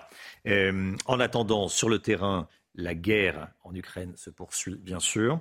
Les forces ukrainiennes euh, continuent leur avancée vers l'Est. Et boosté par la reprise de la ville stratégique de Liman ce week-end, l'armée ukrainienne maintient la pression sur les Russes. Volodymyr Zelensky a annoncé cette nuit la reprise de 450 localités dans la région de Kharkiv. Écoutez le président ukrainien. L'offensive de nos combattants se poursuit. De nouvelles localités ont été libérées dans plusieurs régions. Des combats acharnés se déroulent sur le front. L'issue est évidente. De plus en plus d'occupants tentent de fuir. L'armée ennemie subit de plus en plus de pertes. Il y a une prise de conscience. La Russie a commis une erreur en s'engageant dans cette guerre.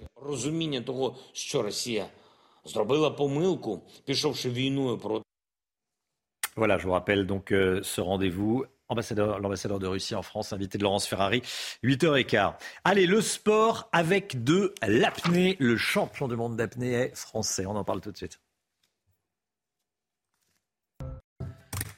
Le champion du monde d'apnée est français et il s'appelle Arnaud Gérald et c'est la deuxième fois qu'il remporte ce titre. L'apnéiste de 26 ans est descendu à 123 mètres de profondeur avec sa monopalme. Le jeune Marseillais a plongé pendant 3 minutes et 11 secondes dans les eaux euh, turques de Casse et avec cette prouesse, il a également battu euh, le record français. Du football, Marseille joue gros ce soir pour son troisième match de Ligue des Champions.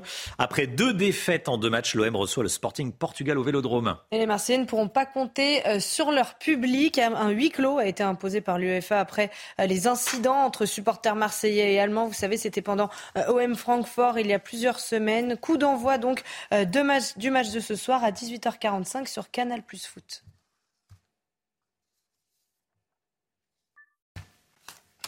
C'est News, il est 7h07. Merci d'être avec nous. Dans un instant, on sera avec le député de la 6e circonscription du Var, où se trouve QERS. Vous avez vu le, reportage qu'on vous a diffusé il y a quelques instants. Un foyer pour migrants divise les habitants. Que se passe-t-il exactement? On verra ça avec Franck Giletti. A tout de suite.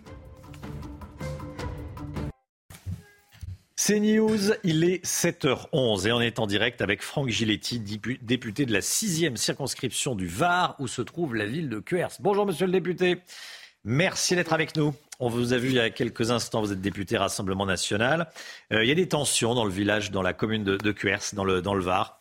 Euh, un nouveau centre d'accueil pour mineurs non accompagnés vient d'ouvrir. Un hôtel a été racheté par un particulier, on l'a vu, qu'il a mis à disposition d'une association, alors qu'il y a déjà des, dispositifs pour accueillir euh, des, personnes en, difficulté. En difficulté. Qu'est-ce qui se passe exactement dans la ville de Cuers bah, Justement, on aimerait bien le savoir, ce qui se passe ah. dans la ville de Cuers.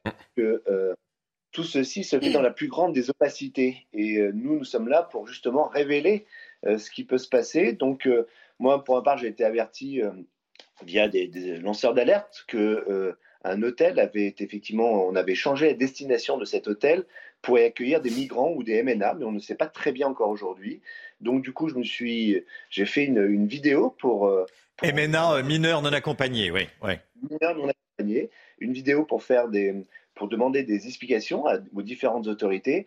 Et force est de constater que ça a fonctionné, puisque le lendemain, il y a eu un conseil municipal à QRS où le maire a mis le sujet sur la table en expliquant que cet hôtel, euh, les parts sociales de cet hôtel avaient été rachetées par un entrepreneur privé et mis à disposition d'une association bien connue euh, pour aider euh, les migrants et les mineurs non accompagnés, les fameux MNA. Ouais. Pas toujours mineurs d'ailleurs. Et, pas toujours mineurs, en tout cas qui, voilà, qui se disent mineurs et qui euh, le sont le temps que, si, si, on prouve le contraire, jusqu'à ce qu'on puisse prouver le contraire, s'ils ne le sont pas. Bon. Et nous donnons moyen de nous donner le contre, de prouver le contraire, ce sont souvent des majeurs qui euh, trouvent là un moyen de, de venir en France. L'hôtel qu'on voit sur euh, ces images, pour bien comprendre, c'est un hôtel low cost, enfin à bas coût, pas très cher, qui a donc été racheté donné à une association, mis en gérance, sans que la mairie soit au courant, sans que les autorités soient au courant C'est autorisé euh, On peut faire ça? C'est tout le flou qui accompagne cette affaire. Euh, le maire nous dit qu'effectivement, il avait reçu euh, le nouveau propriétaire au mois de mai ou de juin, qui lui avait fortement décommandé de, faire ce, projet. Pour autant, cet entrepreneur privé qui a racheté les, parts sociales de l'entreprise, hein, de l'hôtel qui, qui s'y trouvait dans cette zone d'activité de QRS, a mené à bien son projet contre, il semblerait, l'avis du maire, mais euh, d'après mes informations aussi, la préfecture n'est pas au courant de, ce projet. Et donc ça pose des questions à plusieurs niveaux. Ça pose des questions sur le, changement de destination, parce qu'on ne, ne, passe pas d'un hôtel à un accueil pour migrants, dans quelles conditions de sécurité, quelles conditions d'accueil, quelles conditions d'accompagnement. Euh, c'est pour ça, c'est pour cette raison que je souhaite faire la lumière, parce que les QRSOA sont en droit euh, et puis les Varois et les Français tout court, sont en droit d'avoir des explications. Pourquoi encore QRS doit accueillir un centre pour euh, mineurs non accompagnés, sachant qu'il y a déjà deux euh, pareilles dans ce village de, quelques milliers d'habitants. De quelques milliers d'habitants. que dit la population? Bah, la population est remontée, hein. c'est elle-même qui m'a qui m'a alerté. Elle se rend compte que des incivilités sont en augmentation, voire une des euh, délinquances qui s'accroît. Il y a des vidéos qui ont encore tourné ce week-end où on voit des, des bandes s'affronter, euh, au mieux se chamailler dans le, centre de, du village. Euh, ce sont des, des, rivalités intracommunautaires. Donc elle, est, elle, est, elle cherche à comprendre aussi. Elle veut savoir pourquoi, combien de temps ces, ces, mineurs seront là, pour quelle durée, avec quel accompagnant et quel budget. Parce que je rappelle qu'on on rentre dans, dans une période, dans la période hivernale où euh, à QRS, comme partout ailleurs en France d'ailleurs, on, se pose des questions sur comment on va se chauffer, comment on va remplir son réfrigérateur euh, durant l'hiver. Donc, pourquoi autant de moyens alloués et pourquoi QRS ouais. Emmanuel Macron veut répartir les migrants à travers toute la France, hein, même dans les petites villes, même à la campagne. Il l'a dit de, devant les, les préfets, c'est son projet. J'imagine que ça vous inquiète. Non, c'est pas un projet. C'est pas un projet du tout. C'est une réalité. AQR, c'est une réalité. Euh, il veut euh, répartir dans, dans, la ruralité, importer ou exporter euh, les problèmes des grandes métropoles dans les, dans les territoires ruraux, dans les petites communes. Et aujourd'hui, c'est plus qu'un projet. Nous le vivons au quotidien à QRS et, et dans le Var. Franck Giletti, député Rassemblement national de la 6e circonscription du Var. Merci, monsieur le député, d'avoir été en direct avec nous ce matin dans la matinale CNews. On va suivre cette histoire, bien sûr. Il est 7h15. Bon réveil à tous. Tout de suite, c'est le point info. Tout ce qu'il faut savoir dans l'actualité avec Chanel Housteau. Après un mois de baisse ininterrompue, les prix des carburants repartent à la hausse avec une augmentation de 2 centimes par litre en moyenne sur une semaine. Résultat, le litre de gasoil coûte 1,70€ en moyenne et le samplon 95 1,59€. Le sujet brûlant de la réforme des retraites, les huit syndicats nationaux qui se sont réunis hier soir se sont dit euh, d'accord pour entrer dans la concertation, concertation que le gouvernement ouvrira demain. En revanche, ils ont été très clairs en cas de recul de l'âge légal de départ à la retraite ou d'allongement de la durée de cotisation, ils prépareront une riposte.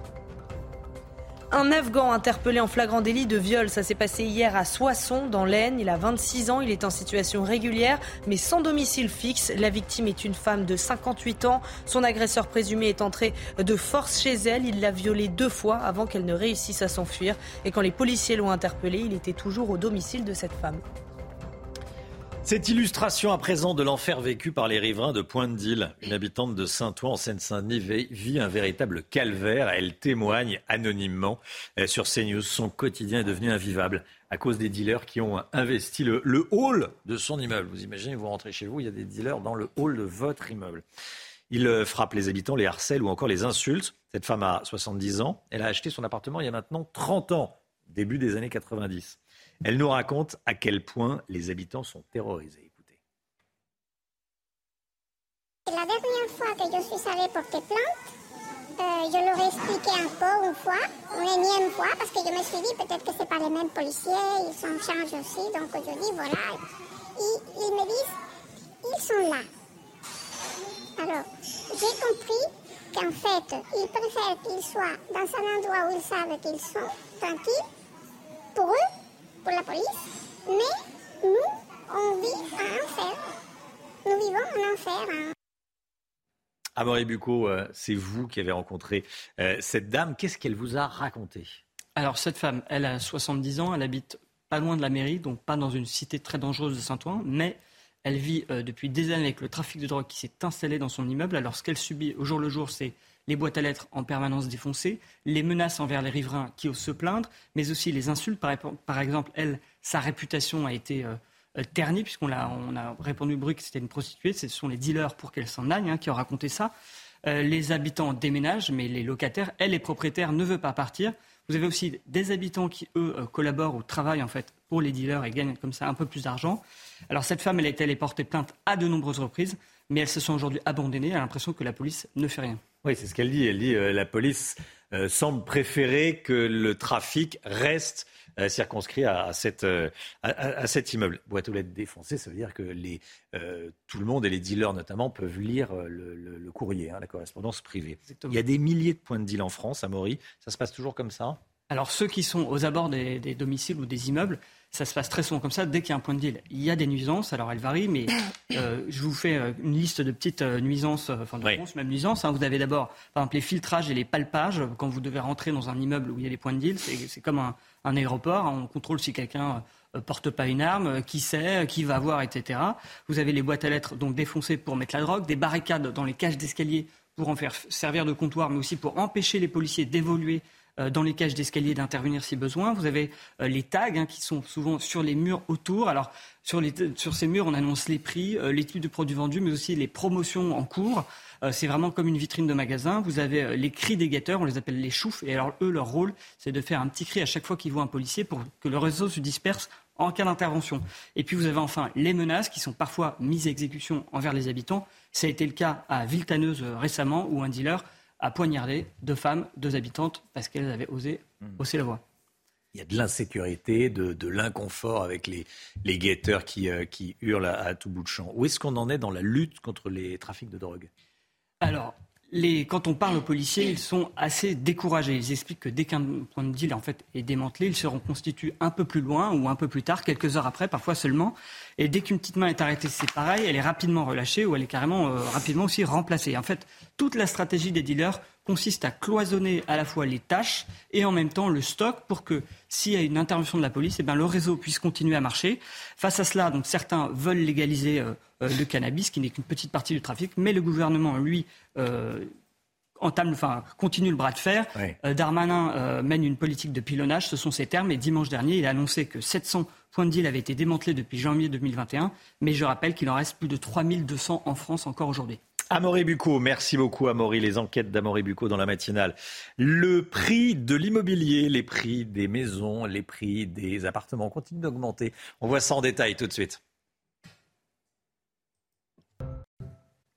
Les prix de l'immobilier continuent de grimper malgré un contexte incertain, c'est le moins qu'on puisse dire. Ce matin, Logmic Guillot, vous nous dites que les hausses pourraient désormais être moins importante que ça. Hein. Ça pourrait continuer à augmenter, mais moins. Absolument, Romain. Les prix de l'immobilier ont, de nouveau légèrement progressé en septembre. La hausse était de 0,3% au niveau national, c'est assez peu, mais ça porte tout de même la hausse des prix de l'immobilier à 4,6% depuis le début de l'année, selon le tout dernier indice des prix de l'immobilier du site Meilleurs Agents. Il faut désormais débourser en moyenne 3182 euros par mètre carré pour devenir propriétaire en France. Alors malgré tout, hein, dans certaines villes, le marché ralentit un petit peu plus que ça. C'est le cas notamment à Paris. Les prix sont désormais quasi stables et dans d'autres grandes villes, les prix augmentent mais moins fortement qu'en début d'année. En revanche, à l'inverse, dans les zones rurales, là, le prix des maisons continue de grimper à un rythme soutenu. Il faut dire euh, qu'on part de, plus bas, hein, ce qui explique cette, augmentation. Mais c'est aussi le signe que de plus en plus de ménages, notamment les plus modestes, eh ils n'arrivent plus à se loger euh, en ville et ils sont obligés d'aller chercher un logement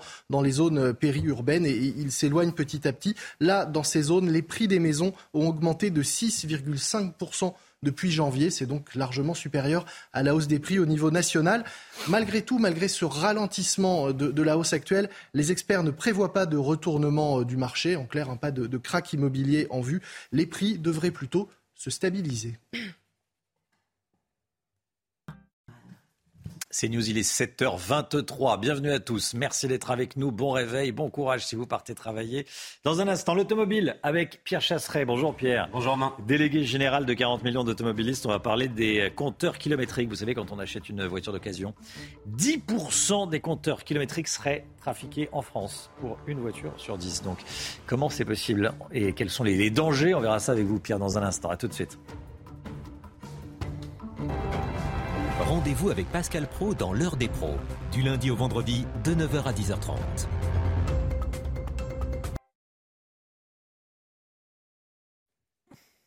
C'est News, l'automobile avec vous, Pierre Chasseret. On va parler des compteurs kilométriques. 10% des compteurs seraient trafiqués en France sur le marché de l'occasion. C'est beaucoup, hein? Ah, C'est colossal. Ça veut dire que chacun d'entre nous a peut-être un jour dans sa vie failli acheter un véhicule qui, était doté d'un compteur kilométrique qui était trafiqué. Malheureusement, il faut le savoir, c'est pas très compliqué. En tout cas, pour ceux qui veulent frauder, c'est assez simple. Donc, ça donne ce chiffre sur 6 millions de véhicules vendus. Ça fait chaque année d'occasion, ça fait 600 000 avec un compteur trafiqué. La probabilité, elle est forcément grande. Attention aux véhicules importés si vous nous regardez, parce que là, les chiffres sont explosifs. On estime entre 30 et 50 selon les pays d'origine, les compteurs trafiqués, notamment les véhicules venus d'Allemagne. Méfiez-vous, la super occasion, la plupart du temps, elle n'existe pas. Évidemment, il n'y a pas de miracle, quoi. Euh, un sujet qui n'est pas sans conséquence sur la sécurité, bien sûr, avec un procès qui se tient aujourd'hui à Nancy. Oui, un procès retentissant sur deux jours, hier et aujourd'hui. Écoutez bien, 169 véhicules ont été recensés là-bas avec un, un compteur kilométrique trafiqué un réseau de garagistes frauduleux s'était organisé. Je vous raconte l'histoire de Ludovic, par exemple, qui a acheté une voiture 14 000 euros. Elle avait moins de 100 000 kilomètres. Il était content. La bonne affaire. Au final, une suite de pannes invraisemblable et il se rend compte que son véhicule, après expertise, avait 250 000 kilomètres de plus. Autant vous dire que le préjudice financier pour toutes ces voitures dans ce procès qui, tient, qui se tient aujourd'hui à Nancy, il est vertigineux. Comment savoir si un véhicule que l'on achète a un compteur trafiqué C'est la question qu'on se pose. je vais vous donner quelques petites astuces parce que même pour un expert, c'est très compliqué. On va regarder les commandes. Pommeau de vitesse, les commodos, vous savez, petit bâton pour les clignotants. Je sais que c'est en voie de disparition, mais ça existe. Euh, on regarde aussi l'état du volant, les sièges. Ce sont des indices. Si vous avez un véhicule à moins de 100 000 km avec un pommeau de vitesse complètement arraché, vous fuyez. Et aussi le site internet Istovec qui a été mis en place par le ministère de l'Intérieur. Là, j'en dis vraiment du bien parce que c'est bien ça. Historique véhicule, oui. Voilà, ça a permis de pouvoir faire le point sur l'histoire du véhicule. À chaque fois qu'il passe au contrôle technique, on relève le kilométrage, ça donne des indices sur l'évolution du véhicule. En vous connectant, chacun peut le faire et vérifier la bonne santé kilométrique de son véhicule. Istovec, c'est ce qu'on va retenir. Merci beaucoup Pierre Chasseret. 7h29, restez bien avec nous dans un instant. On va aller à Caudreau, c'est en Gironde. La mairie veut installer des caméras de vidéosurveillance. Pourquoi? Bah Parce qu'il y a beaucoup de cambriolage. Reportage dans, dans un instant. Juste après la météo avec Alexandra Blanc. Alexandra Blanc, vous nous dites ce matin qu'il y a beaucoup de brouillard. Hein oui, beaucoup de brouillard, mais la bonne nouvelle, Romain, c'est que dans l'après-midi, on va avoir beaucoup de soleil. Alors ce matin, un temps brumeux sur les trois quarts du pays, beaucoup de grisailles également euh, sur le nord-ouest, mais dans l'après-midi, regardez, du soleil au nord comme au sud, petit bémol près des côtes de la Manche avec un temps un petit peu plus nuageux, mais partout ailleurs, ciel parfaitement dégagé. Côté température, c'est un petit peu frais ce matin sur le nord-est, 4 à 5 degrés en moyenne entre la Champagne et les Ardennes, 10 degrés dans le sud-ouest. Et dans l'après-midi, eh bien, les températures s'envolent, en moyenne 3 à 5 degrés au-dessus des normales de saison. C'est l'été. Regardez entre Perpignan et Bordeaux avec 26 degrés. Vous aurez 22 degrés à Paris et en moyenne 24 degrés sous le soleil de Grenoble. C'est News 7h30, bienvenue et merci d'être avec nous à la une ce matin. La délinquance qui touche les villes moyennes et les petites villes. À Caudreau, en Gironde, les cambriolages se multiplient. La ville veut installer des caméras. Ça divise la population. On est allé sur place. Une facture d'électricité dont le montant est multiplié par 7. Vous avez bien entendu, c'est ce que vivent de nombreuses PME qui pourraient fermer en France. Reportage chez un fabricant de matelas très inquiet. Les outrances de certains députés France Insoumise, la dernière en date, indignent une grande partie de la classe politique. Daniel Obono invite des opposants à, je cite, manger leur mort. Florian Tardif est avec nous. À tout de suite, Florian. Et puis la matinale CNews chez un buraliste ce matin. Vous pouvez y payer vos factures et même déposer de l'argent désormais chez votre buraliste. L'offre est diversifiée, nous dira Marie Conan. A tout de suite, Marie. Face à la montée de la délinquance dans le monde rural, les maires se tournent vers les caméras de vidéosurveillance. Les petites communes n'ont souvent pas les moyens d'embaucher des policiers municipaux. La vidéosurveillance reste donc leur ultime recours. Reportage à Caudron en Gironde où les cambriolages se multiplient. Antoine Estève et Jérôme Rampenou. Un village calme en apparence dans le sud de la Gironde. Caudreau et ses 1200 habitants font pourtant face à une hausse de la délinquance. On a une augmentation de 50% des cambriolages euh, sur les cinq dernières années euh, dans le département, une augmentation de 20% sur les, euh, sur les atteintes aux personnes. On a des condamnations pour, pour trafic de stupéfiants qui ont été multipliées par 4 sur les 20 dernières années. Donc on, on s'inscrit déjà dans ce contexte un peu global. Voitures fracturées, mobilier urbain saccagé, trafic de drogue. Ici, la mairie n'a pas les moyens de recruter des policiers municipaux. Aujourd'hui, on est dans un secteur où on a un gendarme pour 30 000 habitants. Donc autant dire qu'en prévention, en pédagogie, c'est compliqué. On n'avait jamais envisagé d'installer de, la vidéosurveillance. Ça nous paraissait un peu utopique dans nos, petites communes. Et puis finalement, on a fait le constat au bout de deux ans qu'il y avait une difficulté. Une difficulté de, de réponse aussi euh, proposée par l'État. Le maire va commander six caméras de vidéosurveillance pour la place centrale et les rues avoisinantes. Une initiative approuvée par les commerçants et les riverains. On croit qu'on est tranquille, mais la délinquance arrive dans les campagnes. Moi, j'ai ma patronne qui a eu ces quatre nœuds d'enlever, quoi. Et sa, sa voiture était garée là, quoi. Vous, la vidéosurveillance, ça vous dérange pas? Euh, Non, pas du tout. Non, du tout, non. Au contraire. On sentirait plus en sécurité de voir un peu ce qui se passe euh, dans Coudreau, quoi. Les vidéos pourront être utilisées par les gendarmes. Prochaine étape, installer des caméras sur les quais de la Garonne qui servent de point de deal pour les trafiquants de drogue de la région. L'explosion du prix de l'énergie en France pour les entreprises. Certaines PME sont inquiètes, voire même très inquiètes et elles demandent de l'aide à l'État. Elles appellent le gouvernement à plafonner d'urgence les augmentations des prix des fournisseurs d'énergie. Le coût de l'électricité pour l'année prochaine a parfois été multiplié jusqu'à 8 pour certaines entreprises, Chana. Hein. Une augmentation qui grignoterait toute leur marge. Reportage signé Michael Chailloux, près du Mans. Dans cette usine près du Mans, tout fonctionne à l'électricité pour fabriquer sommiers et matelas. La PME familiale de 120 salariés date de 1945. Elle a passé bien des crises, mais aujourd'hui l'avenir s'assombrit avec l'envolée du coût de l'électricité. Jusqu'à présent, la facture était de 150 000 euros par an. Ce qu'on nous propose nous amène à euh, plus d'un million. Ça veut dire que le, surcoût euh, nous gomme euh, tout, tout, tout, gain, bon, ce qui ne ce qui, qui serait pas supportable. De nombreuses PME comme Malitri sont exclues des aides existantes. Elles réclament un plafonnement des augmentations aux alentours de 15%. En Sarthe, le MEDEF tire la sonnette d'alarme. Quand vous avez euh, le coût de l'énergie qui euh, augmente, qui est multiplié par 8, vous ne pouvez plus envisager d'investissement, vous n'êtes plus sûr de pouvoir maintenir vos emplois, bah, effectivement, on peut avoir une crainte de faillite. Malitri a développé un réseau de 53 magasins. Voici l'offre commerciale commercial d'EDF pour 2023 pour celui de La roche en Vendée. Le contrat nous amène à euh, une consommation de l'ordre de 27 000 euros par an, alors qu'aujourd'hui, euh, on est de l'ordre de 3 000. La société avait prévu d'ouvrir 22 magasins supplémentaires l'année prochaine. Pour le moment, tout est annulé. Objectif maintenir l'existant en faisant un maximum d'économies d'énergie le sujet brûlant de la réforme des retraites, cette information de la soirée. Les huit syndicats nationaux qui se sont réunis hier soir se sont dit d'accord pour entrer dans la concertation voulue par le gouvernement, euh, concertation que le gouvernement ouvrira demain. Hein. Mais en revanche, ils ont été euh, très clairs. En cas de recul de l'âge légal du départ à la retraite ou d'allongement de la durée de cotisation, ils prépareront une riposte. C'est un tweet qui a du mal à passer, c'est le moins qu'on puisse dire. Celui de la députée France Insoumise, Danielle Obono qui conseille à ses opposants, je cite, de manger leur mort.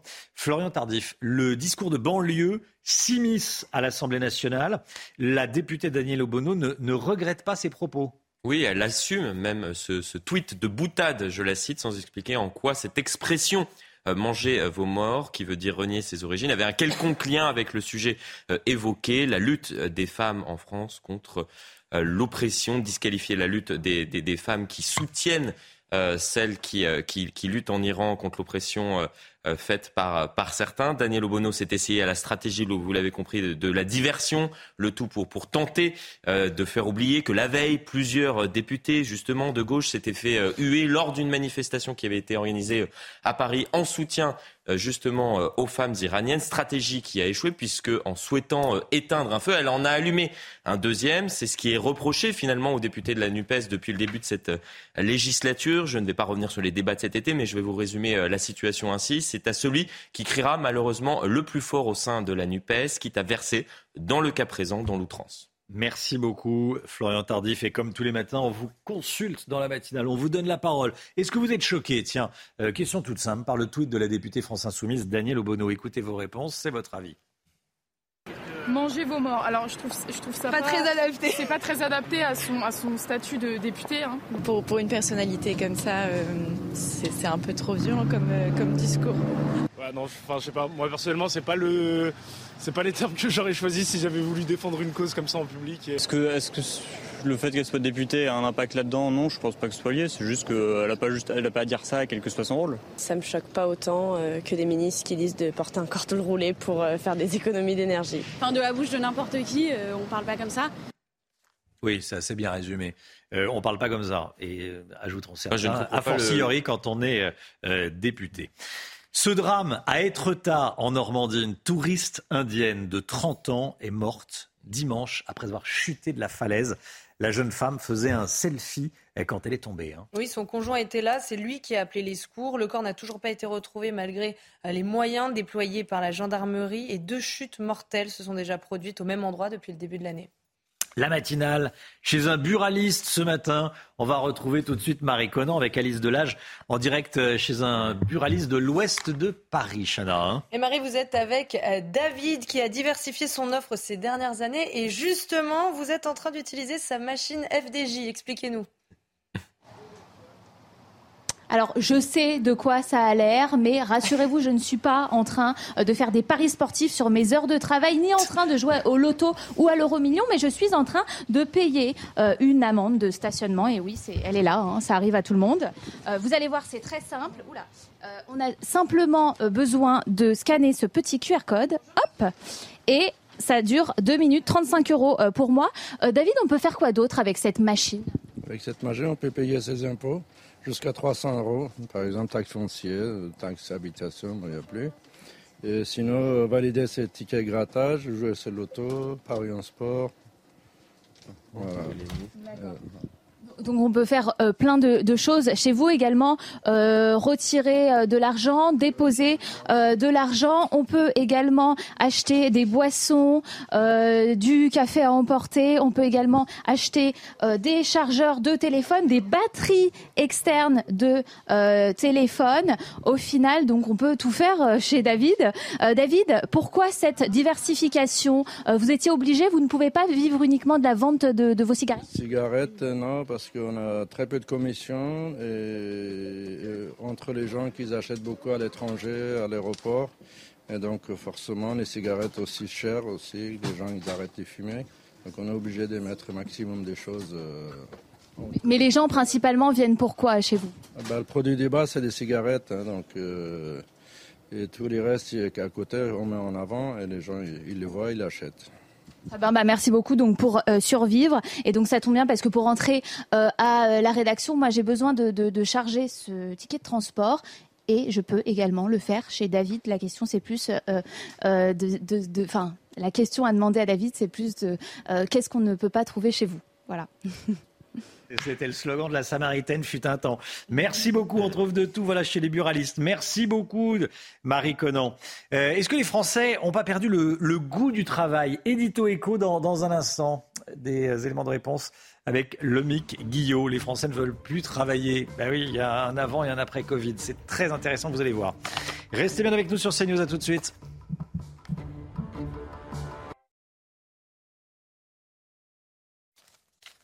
C'est News, il est 8h moins le quart. Merci d'être avec nous. Tout d'abord, le point info, tout ce qu'il faut savoir dans l'actualité ce matin. Chanel Housteau. Cette information de la nuit, un missile balistique nord-coréen a survolé le Japon avant de s'écraser dans l'océan Pacifique. Le gouvernement japonais a activé le système J-Alert qui demande à tous les résidents du nord du Japon de rester chez eux et de se mettre à l'abri. Heureusement, ce tir n'a causé euh, aucun dommage ni blessé. Le président sud-coréen euh, promet une réponse ferme. Des policiers caillassés à Nice. Ils allaient procéder à une arrestation dans une affaire de stupéfiants quand ils ont été pris à partie par une quarantaine d'individus. Ça s'est passé hier soir dans le quartier des Moulins. Les agresseurs leur ont jeté des pierres et écoutez bien, ils se sont servis d'enfants comme de boucliers humains pour empêcher les forces de l'ordre de répliquer. Et puis après un mois de baisse ininterrompue, les prix des carburants repartent à la hausse avec une augmentation de 2 centimes par litre en moyenne sur une semaine. Résultat, le litre de gasoil coûte en moyenne 1,70€, le samplon 95, 1,59€. Notre rapport au travail, on en parle tout de suite, c'est l'édito éco. De plus en plus de salariés demandent de la flexibilité du télétravail ou encore la semaine des quatre jours. L'homme Guillot avec nous, est-ce qu'il faut y voir euh, dans ces demandes hein, le signal que les salariés français et que les Français en général ne veulent plus travailler? Alors ne plus travailler peut-être, ne plus travailler de la même façon, ça c'est sûr. Hein. On savait que le Covid pouvait faire perdre le goût et, l'odorat. On découvre qu'il fait perdre aussi le goût du travail à certains. en effet, Romain, vous avez raison. On a l'impression que depuis la crise sanitaire, eh bien, le travail est passé au second plan, voire au troisième, derrière la vie de famille et la santé notamment. On assiste à plusieurs mouvements en réalité, hein, mais qui vont tous dans le même sens. On a beaucoup parlé, par exemple, ces derniers temps de la grande démission. C'est un phénomène, une vague de départ dans les entreprises de cadres qui ne trouvent plus de sens à leur travail. On parle aussi de quiet quitting, la démission silencieuse des salariés qui ne font plus que le minimum sans motivation ni surinvestissement. On a bien vu aussi l'intérêt grandissant pour le télétravail. Les entreprises du tertiaire qui ne proposent pas aujourd'hui un minimum de télétravail ont du mal à recruter. Ainsi, la moitié des jeunes aujourd'hui disent qu'ils quitteraient leur emploi s'ils ne pouvaient pas faire au minimum un jour de télétravail. Et puis voici donc un nouveau phénomène qui fait son apparition, la semaine de 4 jours, une nouvelle façon de répondre à la demande de flexibilité des employés.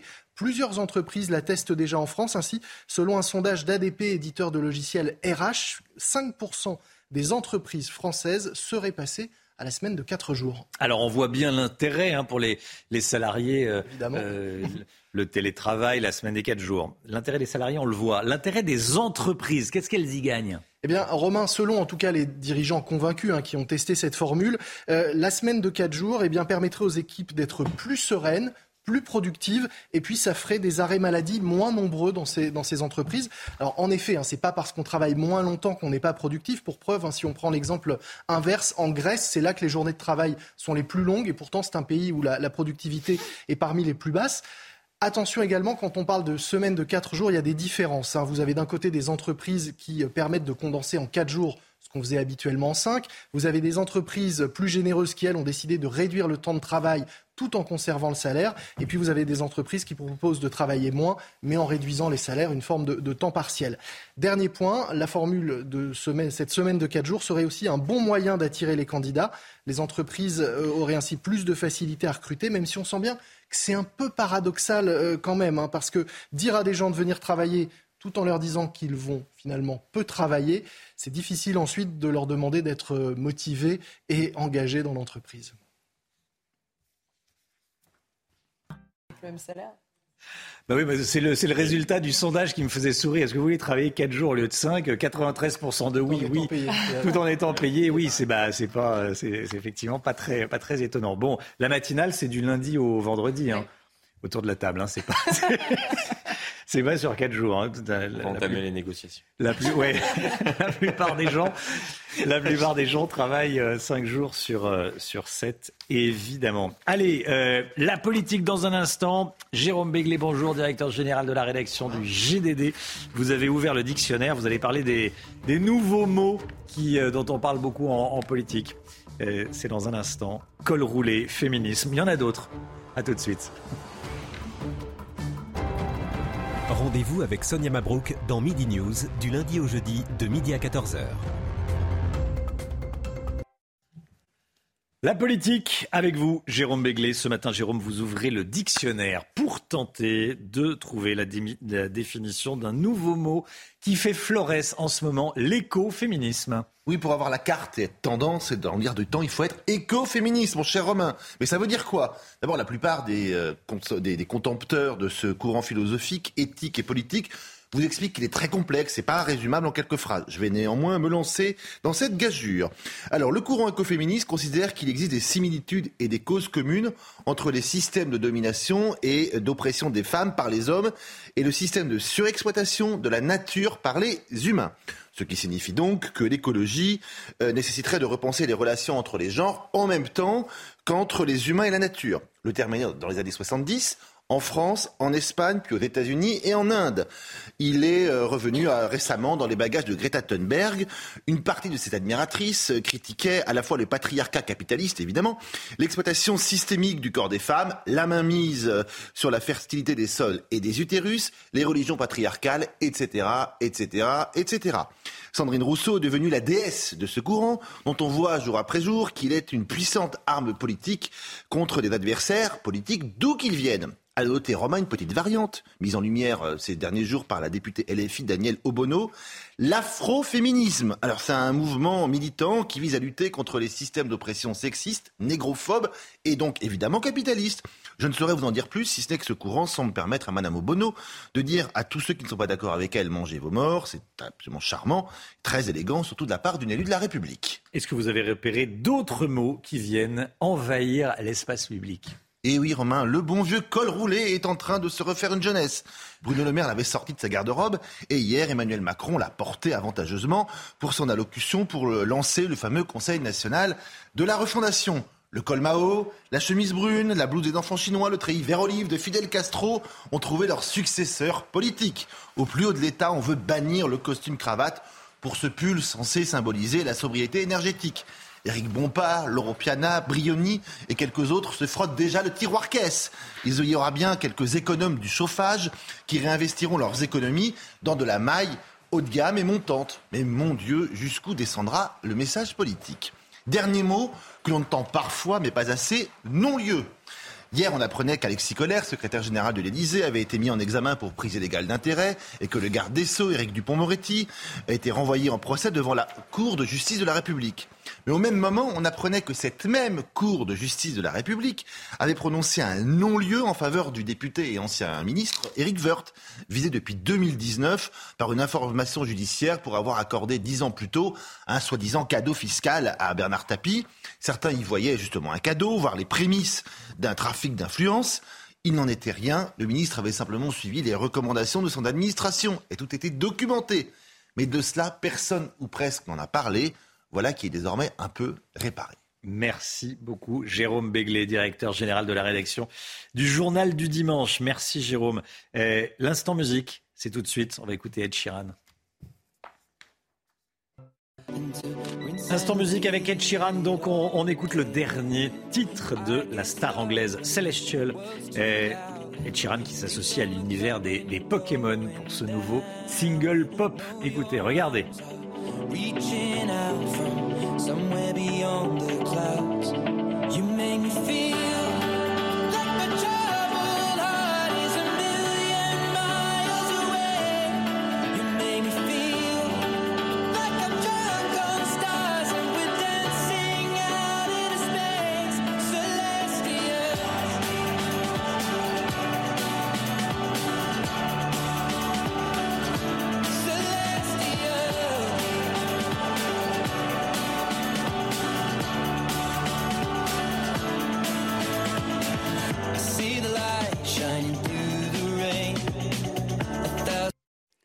Ravi de vous retrouver avec des conditions météo relativement agréables cet après-midi avec donc du grand beau temps partout, excepté près des côtes de la Manche où là le temps va rester assez nuageux en marge d'une perturbation qui circule sur les îles britanniques et qui va donc donner un temps parfois un peu plus nuageux, principalement entre la pointe bretonne et la pointe du Cotentin. Partout ailleurs du grand beau temps, quelques nuages auront tendance également à s'accrocher, notamment euh, du côté de la région Rhône-Alpes. Partout ailleurs plein soleil si vous êtes à Toulouse, à Bordeaux, à Marseille ou encore en allant vers Strasbourg. Les températures, eh bien, elles repassent au-dessus des normales de saison. Nous sommes en moyenne 3 à 5 degrés au-dessus des normales de saison. 22 degrés à Paris cet après-midi. C'est toujours l'été entre Perpignan, Toulouse ou encore du côté de Bordeaux avec 26 degrés. Vous aurez 23 degrés à Lyon et en moyenne 24 degrés sous le soleil de Marseille. La suite du programme, très belle journée demain avec un pic de douceur attendu. Alors on aura une légère perturbation qui va s'infiltrer sur le nord-ouest, mais les températures s'annoncent presque estivales avec en moyenne 27 27-29 degrés attendus dans le sud-ouest. On en reparle évidemment.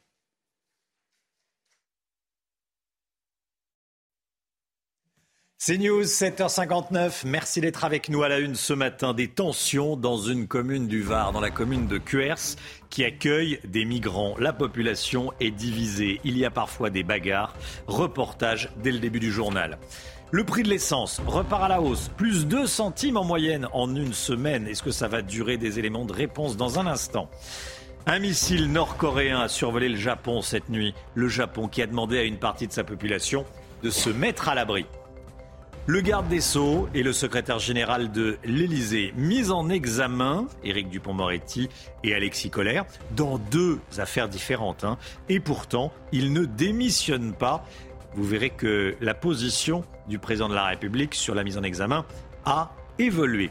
Florian Tardif va nous en dire plus. A tout de suite, Florian. Détention donc dans le village de Cuers, c'est dans le Var. Un nouveau centre d'accueil pour mineurs non accompagnés vient d'ouvrir. Un hôtel a été racheté par un particulier qui l'a mis à disposition d'une association. Pourtant, il existait déjà deux centres similaires dans la commune, Chana. Et les habitants sont inquiets puisque ces centres génèrent parfois euh, des violences. Ça montre les difficultés auxquelles Emmanuel Macron euh, va se confronter, lui qui veut répartir les migrants sur tout le territoire, y compris euh, dans les campagnes. Reportage de Stéphanie Rouquier avec le récit d'Alexis Vallée et Valentine Leboeuf. Des cris, des bagarres devant une école privée ce week-end. Des migrants accueillis dans deux maisons de ville louées par des associations. Des tensions visibles alors qu'un centre d'accueil pour mineurs isolés a ouvert ses portes il y a quelques jours dans cette ville de 10 000 habitants en plein cœur du Var. Bah, ils devraient retourner chez eux. Avec ce qui se passe, euh, on a peur. Il faut accueillir à cœur, mais partout. Il faut accueillir. L'objectif insérer des jeunes Français ou étrangers dans la société. On a déjà deux associations qui sont les Restaurants du Cœur, qui s'occupent de, jeunes et de familles défavorisées. On a déjà une association qui s'occupe de mineurs non accompagnés. Et, là, ça en ferait une troisième. Donc je trouve que ça fait beaucoup euh, pour une ville de 12 000 habitants. Cette intégration nécessite un budget conséquent. Mais en cette période de crise énergétique, ce député ne comprend pas ces dépenses supplémentaires. Je rappelle qu'on on rentre dans, une période, dans la période hivernale, où euh, à QRS, comme partout ailleurs en France d'ailleurs, on, se pose des questions sur comment on va se chauffer, comment on va remplir son réfrigérateur euh, durant l'hiver. Donc pourquoi autant de moyens alloués et pourquoi QRS Le maire a demandé la réouverture d'une gendarmerie dans la commune. La dernière a fermé il y a près de 20 ans. Après une baisse ininterrompue pendant un mois, les prix des carburants repartent à la hausse. Baisse artificielle puisqu'il y avait la, il du gouvernement et celle de Total. Regardez, les prix repartent à la hausse malgré cela.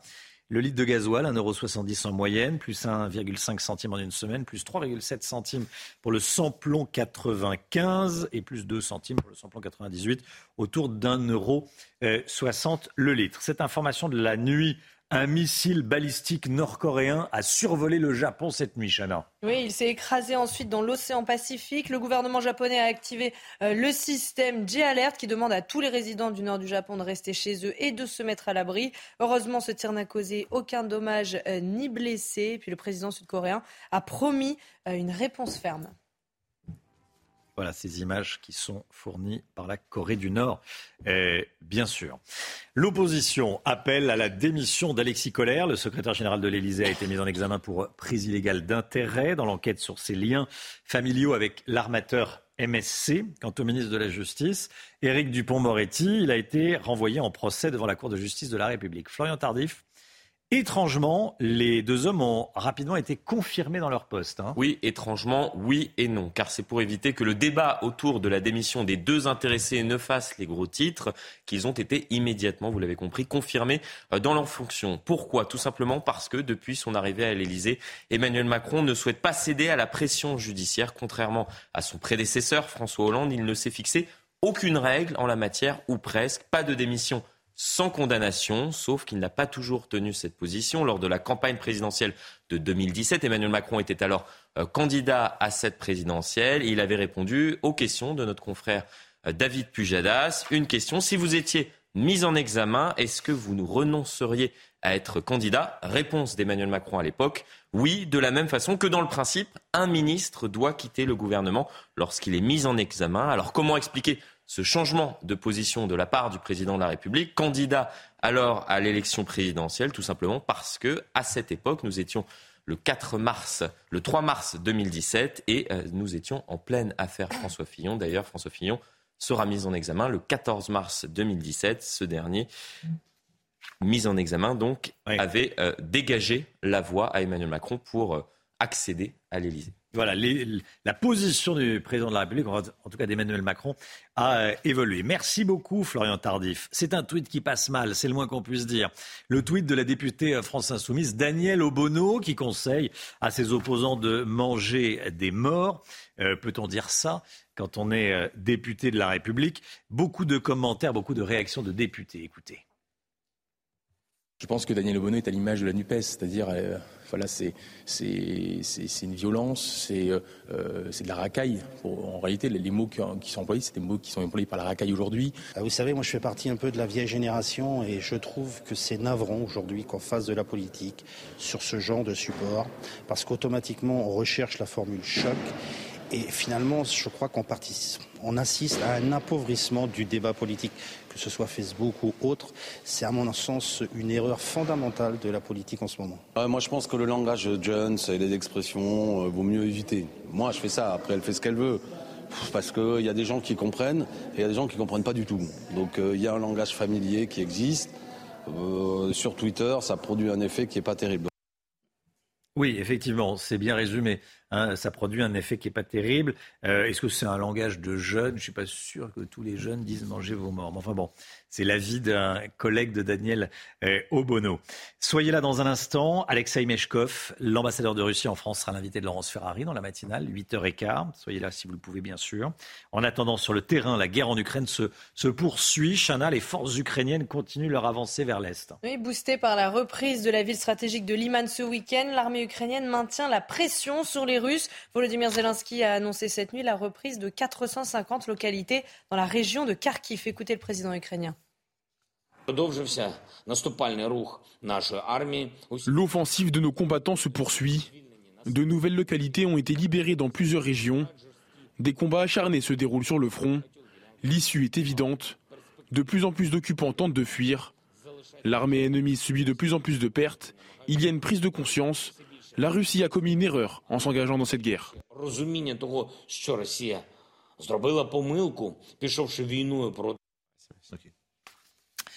8h15 dans un instant. Donc, euh, je vous rappelle ce rendez-vous. L'ambassadeur de Russie en France sera interrogé par Laurence Ferrari, Alexei Meshkov. Restez bien avec nous sur CNews. À tout de suite. Rendez-vous avec Pascal Pro dans l'heure des pros, du lundi au vendredi de 9h à 10h30. C'est News, il est 8h13. Bienvenue à tous. Laurence Ferrari, vous recevez ce matin Alexei Meshkov, l'ambassadeur de Russie en France. Mais tout de suite, c'est le point info avec Chanel Housteau. Après un mois de baisse ininterrompue, les prix des carburants repartent à la hausse avec une augmentation de 2 centimes par litre en moyenne sur une semaine. Résultat, le litre de gasoil coûte en moyenne 1,70€, le samplon 95, 1,59€.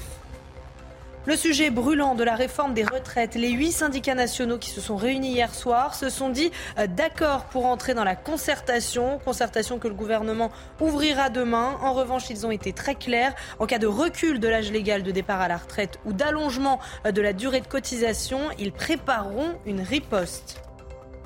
Et puis cette information de la nuit, un missile balistique nord-coréen a survolé le Japon avant de s'écraser euh, dans l'océan Pacifique. Le gouvernement japonais a activé euh, le système J-Alert qui demande à tous les résidents du nord du Japon de rester chez eux et de se mettre à l'abri. Heureusement, ce tir n'a causé aucun dommage ni blessé. Le président sud-coréen, quant à lui, promet une réponse ferme. Laurence, vous recevez ce matin l'ambassadeur de Russie en France, Alexei Meshkov. Bon, bonjour et bienvenue, monsieur l'ambassadeur. Merci de répondre à nos questions euh, ce matin en direct sur CNews. Vladimir Poutine a annoncé l'annexion des quatre territoires ukrainiens que l'armée russe a envahis lors de la guerre entamée le 24 février dernier. Le Parlement russe a ratifié cette loi hier, mais cette annexion n'est reconnue par aucun autre pays au monde qui parle d'un simulacre de vote. Comment justifiez-vous l'invasion d'un pays souverain?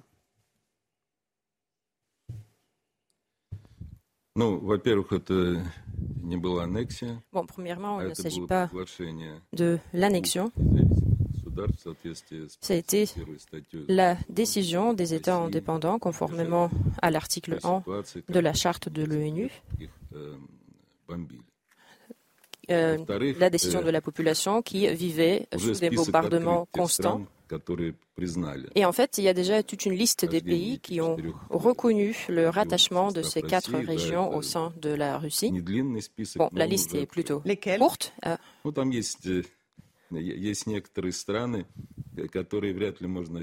Bon, il y a des pays euh, qui euh, passent difficilement pour euh, les amis du monde occidental, comme par exemple la Corée du Nord, effectivement, qui figure dans vos news. Et puis, en ce qui concerne le terme d'invasion sur le territoire de l'État souverain, je pense qu'on peut aussi demander l'avis de nos amis d'outre-mer. Ils ont beaucoup plus d'expérience en termes de l'invasion dans d'autres États souverains, comme euh, Vietnam, l'Irak, la Syrie. La liste est longue. Euh, l'armée russe est présente dans les quatre territoires euh, que nous venons d'évoquer. Ils ont été annexés. L'armée russe est présente. Vous ne pouvez pas le, le nier. Oui, le fait, c'est qu'au cours des dernières années, la Russie a été accusée du fait que les troupes russes se trouvaient sur le territoire euh, des républiques de Donetsk et de Lugansk. Et notre réponse a toujours été que l'armée russe comme telle ne se trouvait pas là-bas. Par contre, là, effectivement, c'est ça la différence. Il y a des armées russes sur le territoire des deux républiques pour atteindre les objectifs posés par la Russie, la désignification notamment. La question des frontières se pose. Moscou annonce vouloir consulter les régions annexées qui ont voté massivement, évidemment, euh, en faveur de Moscou, ou établir ces frontières alors même que les combats continuent dans ces régions.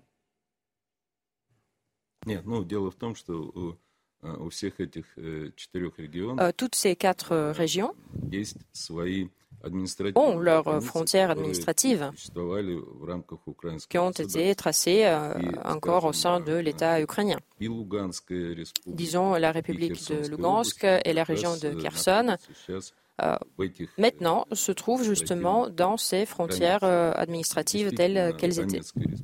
Par contre, effectivement, euh, la République populaire de Donetsk est toujours en proie des hostilités, mais la Russie a reconnu la République de Donetsk aussi dans les mêmes frontières administratives qu'elle avait auparavant. En ce qui concerne la région de Zaporozhye, cette question est toujours euh, sur la table. C'est la population des régions qui ne sont pas encore libérées qui doit en décider. C'est-à-dire que si la population de ces régions euh, confirme le fait que les frontières euh, deviennent les frontières de facto de la Russie, ce, sera, ce seront des territoires russes à partir de quand?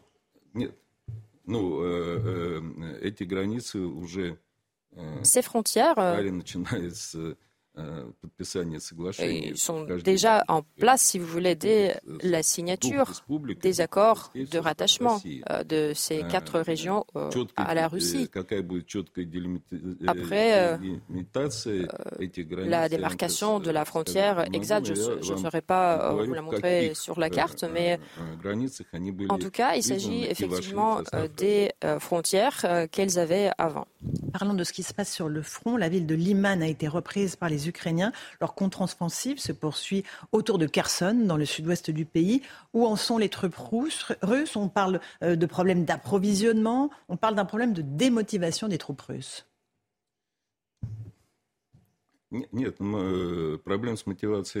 Non, je ne dirais pas qu'il y ait des problèmes de motivation, mais il faut comprendre que de notre part, sur ce front long de 1000 km, nous avons déployé à peu près 200 000 militaires. Après, je ne connais pas les chiffres exacts, tandis que de la partie ukrainienne, bon, nous entendons des chiffres autour de 700 000. L'Ukraine a déjà procédé par plusieurs vagues de mobilisation. Et bien sûr, euh, nous avons mal au cœur de voir que les jeunes Ukrainiens, euh, souvent mal formés, sont jetés sur le champ de bataille. Et euh, la Russie est bon, forcée, si vous voulez, de les tuer sous Liman. Aussi, les batailles de Liman ont fait plusieurs mille morts pour un territoire de quelques kilomètres carrés. Combien de morts du côté russe Vous venez d'évoquer les, les Ukrainiens? Combien de morts côté russe depuis le début de l'invasion? Non, je n'ai pas cité les chiffres des pertes ukrainiens. Là, je ne cite qu'une euh, opération euh, qui a fait à peu près 2000 morts. Pour la Russie,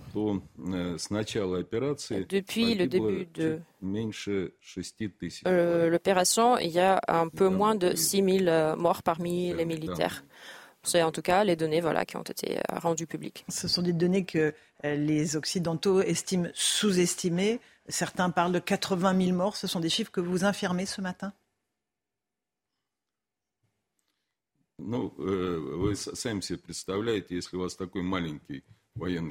Bon, euh, vous voyez, avec un contingent euh, si restreint, si limité, qui est déployé par la Russie, après, euh, bon, s'il s'agit de tels chiffres que vous citez, ça, veut dire que ce contingent aurait déjà été exterminé. Alors, ce n'est pas crédible. Les chiffres que nous citons ont été vérifiés. Mais euh, euh, souvent, c'est le côté ukrainien en fait qui ne veut pas confirmer euh, les pertes pour ne pas payer l'argent aux familles des soldats tombés. Vladimir Poutine a appelé au cessez-le-feu euh, dès vendredi. Le président ukrainien Zelensky lui a répondu non. Il a demandé une adhésion officielle à l'OTAN. Est-ce que c'est une ligne rouge pour vous?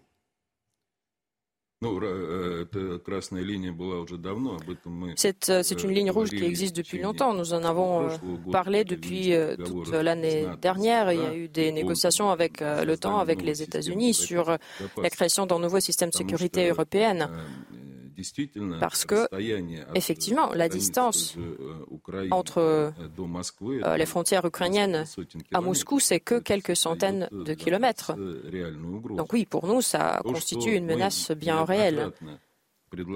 Et nous avons d'ailleurs proposé à plusieurs reprises de mettre fin aux hostilités et ceci a été, une fois de plus, confirmé euh, par euh, Vladimir Poutine et a réitéré cette proposition au moment de la signature euh, des accords de rattachement de ces quatre régions au sein de la Russie.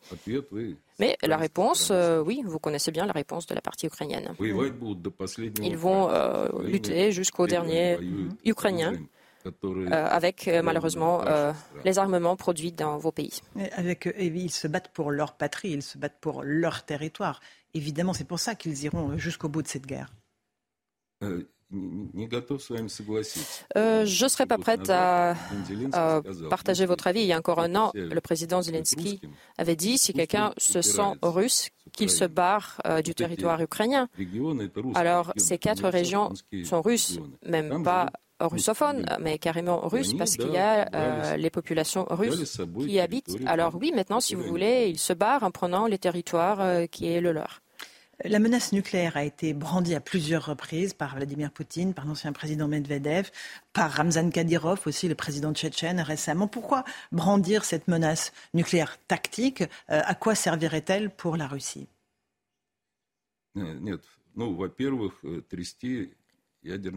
Bon, Premièrement, ce n'est pas nous qui avons commencé à brandir l'arme nucléaire, c'était nos collègues euh, occidentaux, les euh, ministres de toute une série d'États membres de l'OTAN euh, ont déclaré donc la présence de l'arme nucléaire dans leur pays et leur, euh, en fait, euh, la possibilité, l'éventualité qu'ils puissent appuyer sur le bouton rouge. Euh, la doctrine nucléaire russe est très précise. Il n'y a que deux éléments qui permettraient de faire recours à l'arme nucléaire. Premièrement, c'est l'attaque avec l'utilisation des armes nucléaires contre la Russie ou ses alliés, ou l'attaque à l'arme conventionnelle mais à condition que c'est euh, l'existence même de notre État euh, qui, en, qui en est euh, sous menace. Et donc l'approche n'a pas changé. Mais en outre, oui, notre État, c'est un État démocratique. Il y a certaines personnalités politiques qui se prononcent aussi sur le sujet.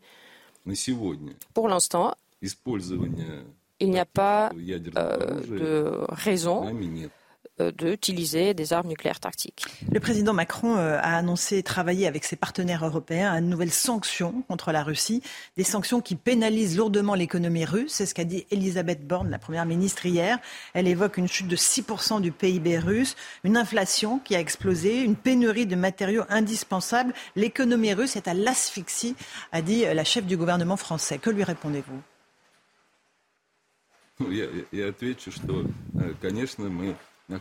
Bon, qu'est-ce que je pourrais répondre? Effectivement, la pression est euh, sans précédent. Il y a déjà 11 000 sanctions qui ont été imposées contre la Russie. Même l'Iran, vous voyez, euh, au cours des 40 ans, ne fait face qu'à peu près 5 000 sanctions. Donc les sanctions sont bien là. Mais les sanctions, par ailleurs, donnent à notre économie la possibilité de s'adapter. Cette année, par exemple, nous avons de très bonnes récoltes des céréales. Nous n'avons pas de problème quant à l'approvisionnement en produits alimentaires.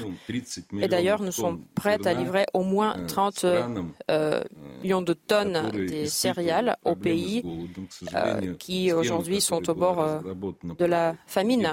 Euh, le schéma qui a été élaboré sous l'égide de l'ONU malheureusement ne fonctionne pas. Euh, nous, de notre part, nous assurons les exportations des céréales ukrainiennes depuis les ports ukrainiens, tandis que les exportations russes, avec les volumes beaucoup plus importants, restent bloquées, malheureusement. que dans les ports des pays, euh, des pays de l'Union européenne se trouvent bloqués 300 000 tonnes des engrais russes que nous serions prêts à donner gratuitement aux pays en développement. Mais malheureusement, pour l'instant, ce n'est pas possible. Si aujourd'hui vous venez à Moscou, vous allez voir que euh, les rues de cette ville sont éclairées 24 heures sur 24. Euh, l'éclairage est toujours là. Euh, Cela veut dire que oui, bien sûr, nous faisons face à tout un nombre de problèmes, mais sur plusieurs points, ils sont incomparables aux défis auxquels, malheureusement, à cause des sanctions, sont imposés nos collègues européens. Vous dites que les sanctions n'impactent que peu l'économie russe et vous misez sur le fait que les sanctions en boomerang vont pénaliser les euh, démocraties européennes et occidentales et que les opinions publiques vont se lasser. C'est ça euh, le pari que vous faites?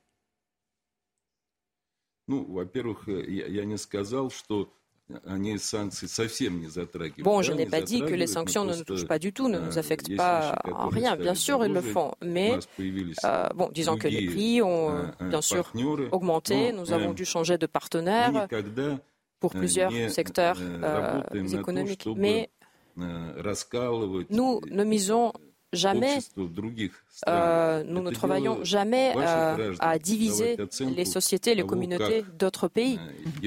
Après, euh, bon, c'est à vous de voir de quelle façon l'Europe devrait réagir à ces sanctions.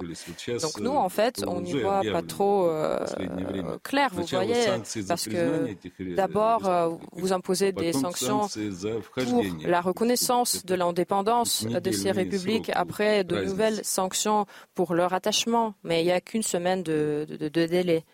De nombreux crimes de guerre ont été commis sur le sol ukrainien. Certains sont imputés aux soldats russes. Est-ce que vous êtes prêt à ce que les soldats incriminés euh, comparaissent devant la justice et soient jugés pour leurs actes?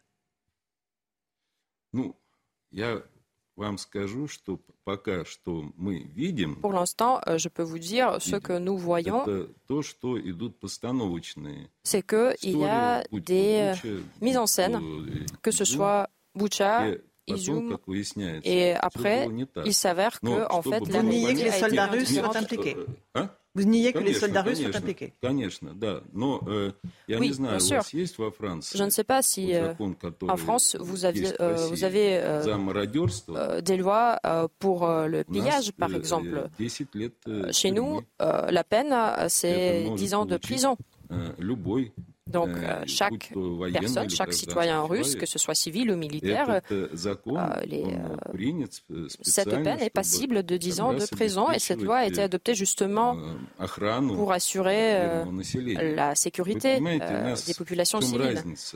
La différence par rapport à ce qui se passe, c'est que pour nous, les gens qui habitent sur ces territoires, ce sont des Russes. Par définition, nous ne pouvons pas euh,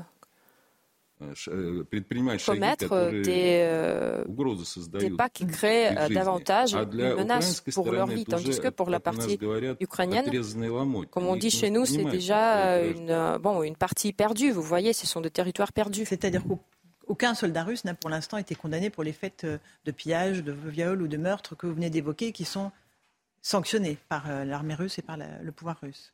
Aucun. Bon, premièrement, je, bon, je ne sais pas, je, pour répondre franchement, euh, mais ce que je peux vous dire, ce n'est pas dans la nature du soldat russe de tels actes de violence. Mais euh, tout état de choses, encore une fois, euh, je fais référence à cette loi et chaque soldat il est au courant, il est bien conscient que s'il euh, commet ce genre de crime, voilà, il comparaîtra devant le tribunal. J'ai une dernière question rapide, euh, monsieur l'ambassadeur. Vladimir Poutine a dénoncé l'effondrement de l'Occident lors de son discours de vendredi dernier. De quoi parle-t-il? Euh, De quel effondrement parle-t-il? Euh, vous savez, pendant tout le XXe siècle, la Russie, l'URSS, euh, a fait des expériences, si vous voulez, un petit peu expérimentées avec les valeurs euh, humaines. Et finalement, on est revenu à des valeurs humaines traditionnelles qui, en grande partie, sont basées sur l'expérience de, des milliers d'années de la religion du christianisme, de l'islam, du bouddhisme. C'est ça les valeurs qui ont été évoquées par notre président.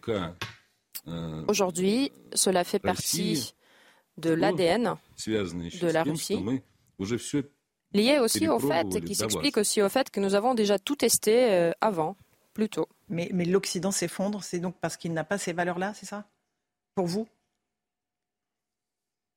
Нет, я считаю, что je pense que l'Occident, en tout cas, euh, risque beaucoup euh, en renonçant à ses valeurs humaines.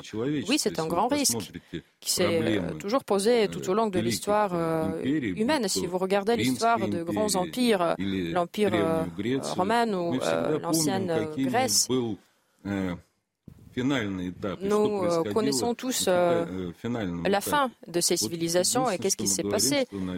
Alors euh, voilà, c'est à ça qu'on fait, qu'on fait référence. Et pourquoi pas marcher sur le même râteau, vous savez. Alexei Meshkov, l'ambassadeur de Russie en France, était notre invité. Merci beaucoup d'être venu ce matin dans la matinale de CNews. À vous, Romain Desarmes, pour la suite de notre édition. Merci beaucoup. C'est News, 8h33. Merci à vous, Laurence Ferrari, et à votre invité, l'ambassadeur de Russie en France, Alexei Meshkov. Julien Bayou sort de son silence après avoir été accusé de violence psychologique par son ex-compagne, l'ancien secrétaire national des Verts, désormais donne un entretien au Monde. Ce matin, il accuse Sandrine Rousseau d'être, je cite, allée trop loin. Il dit Sandrine Rousseau est allée trop loin dans ses déclarations. Je suis présumé coupable, regrette Julien Bayou.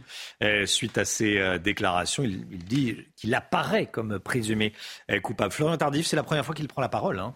Oui, c'est la première fois qu'il prend la parole une semaine après avoir décidé de démissionner du poste qu'il occupait de directeur du euh, du, parti. Il n'y a pas d'affaire Bayou, explique-t-il euh, dans, cet entretien qu'il a accordé à nos confrères euh, du Monde. Il n'y a pas d'accusation. Je suis dans la situation de quelqu'un d'innocent, des faits dont on ne l'accuse pas. Mes accusatrices disent elles-mêmes qu'il n'y a pas de, choses de répréhensibles. Ça, c'est le premier point. Le, second, et vous en avez parlé à l'instant, c'est qu'il estime que tout ceci dépasse les relations tumultueuses qu'il a pu avoir avec son ex-compagne. Il accuse directement euh, Sandrine Rousseau d'en faire un sujet euh, politique. Elle est allée trop loin et tout le monde le mesure. Pour moi, il ne faut pas confondre féminisme et macartisme. Féminisme, oui, Évidemment, toujours, le macartisme est un tout autre sujet. C'est dire j'ai des listes d'hommes, c'est porter des accusations que vous ne pouvez pas euh, contredire. Le privé ne doit pas être instrumentalisé à des fins euh, politiciennes. Comprenez que Julien Bayou estime aujourd'hui que Sandrine Rousseau, qui fait partie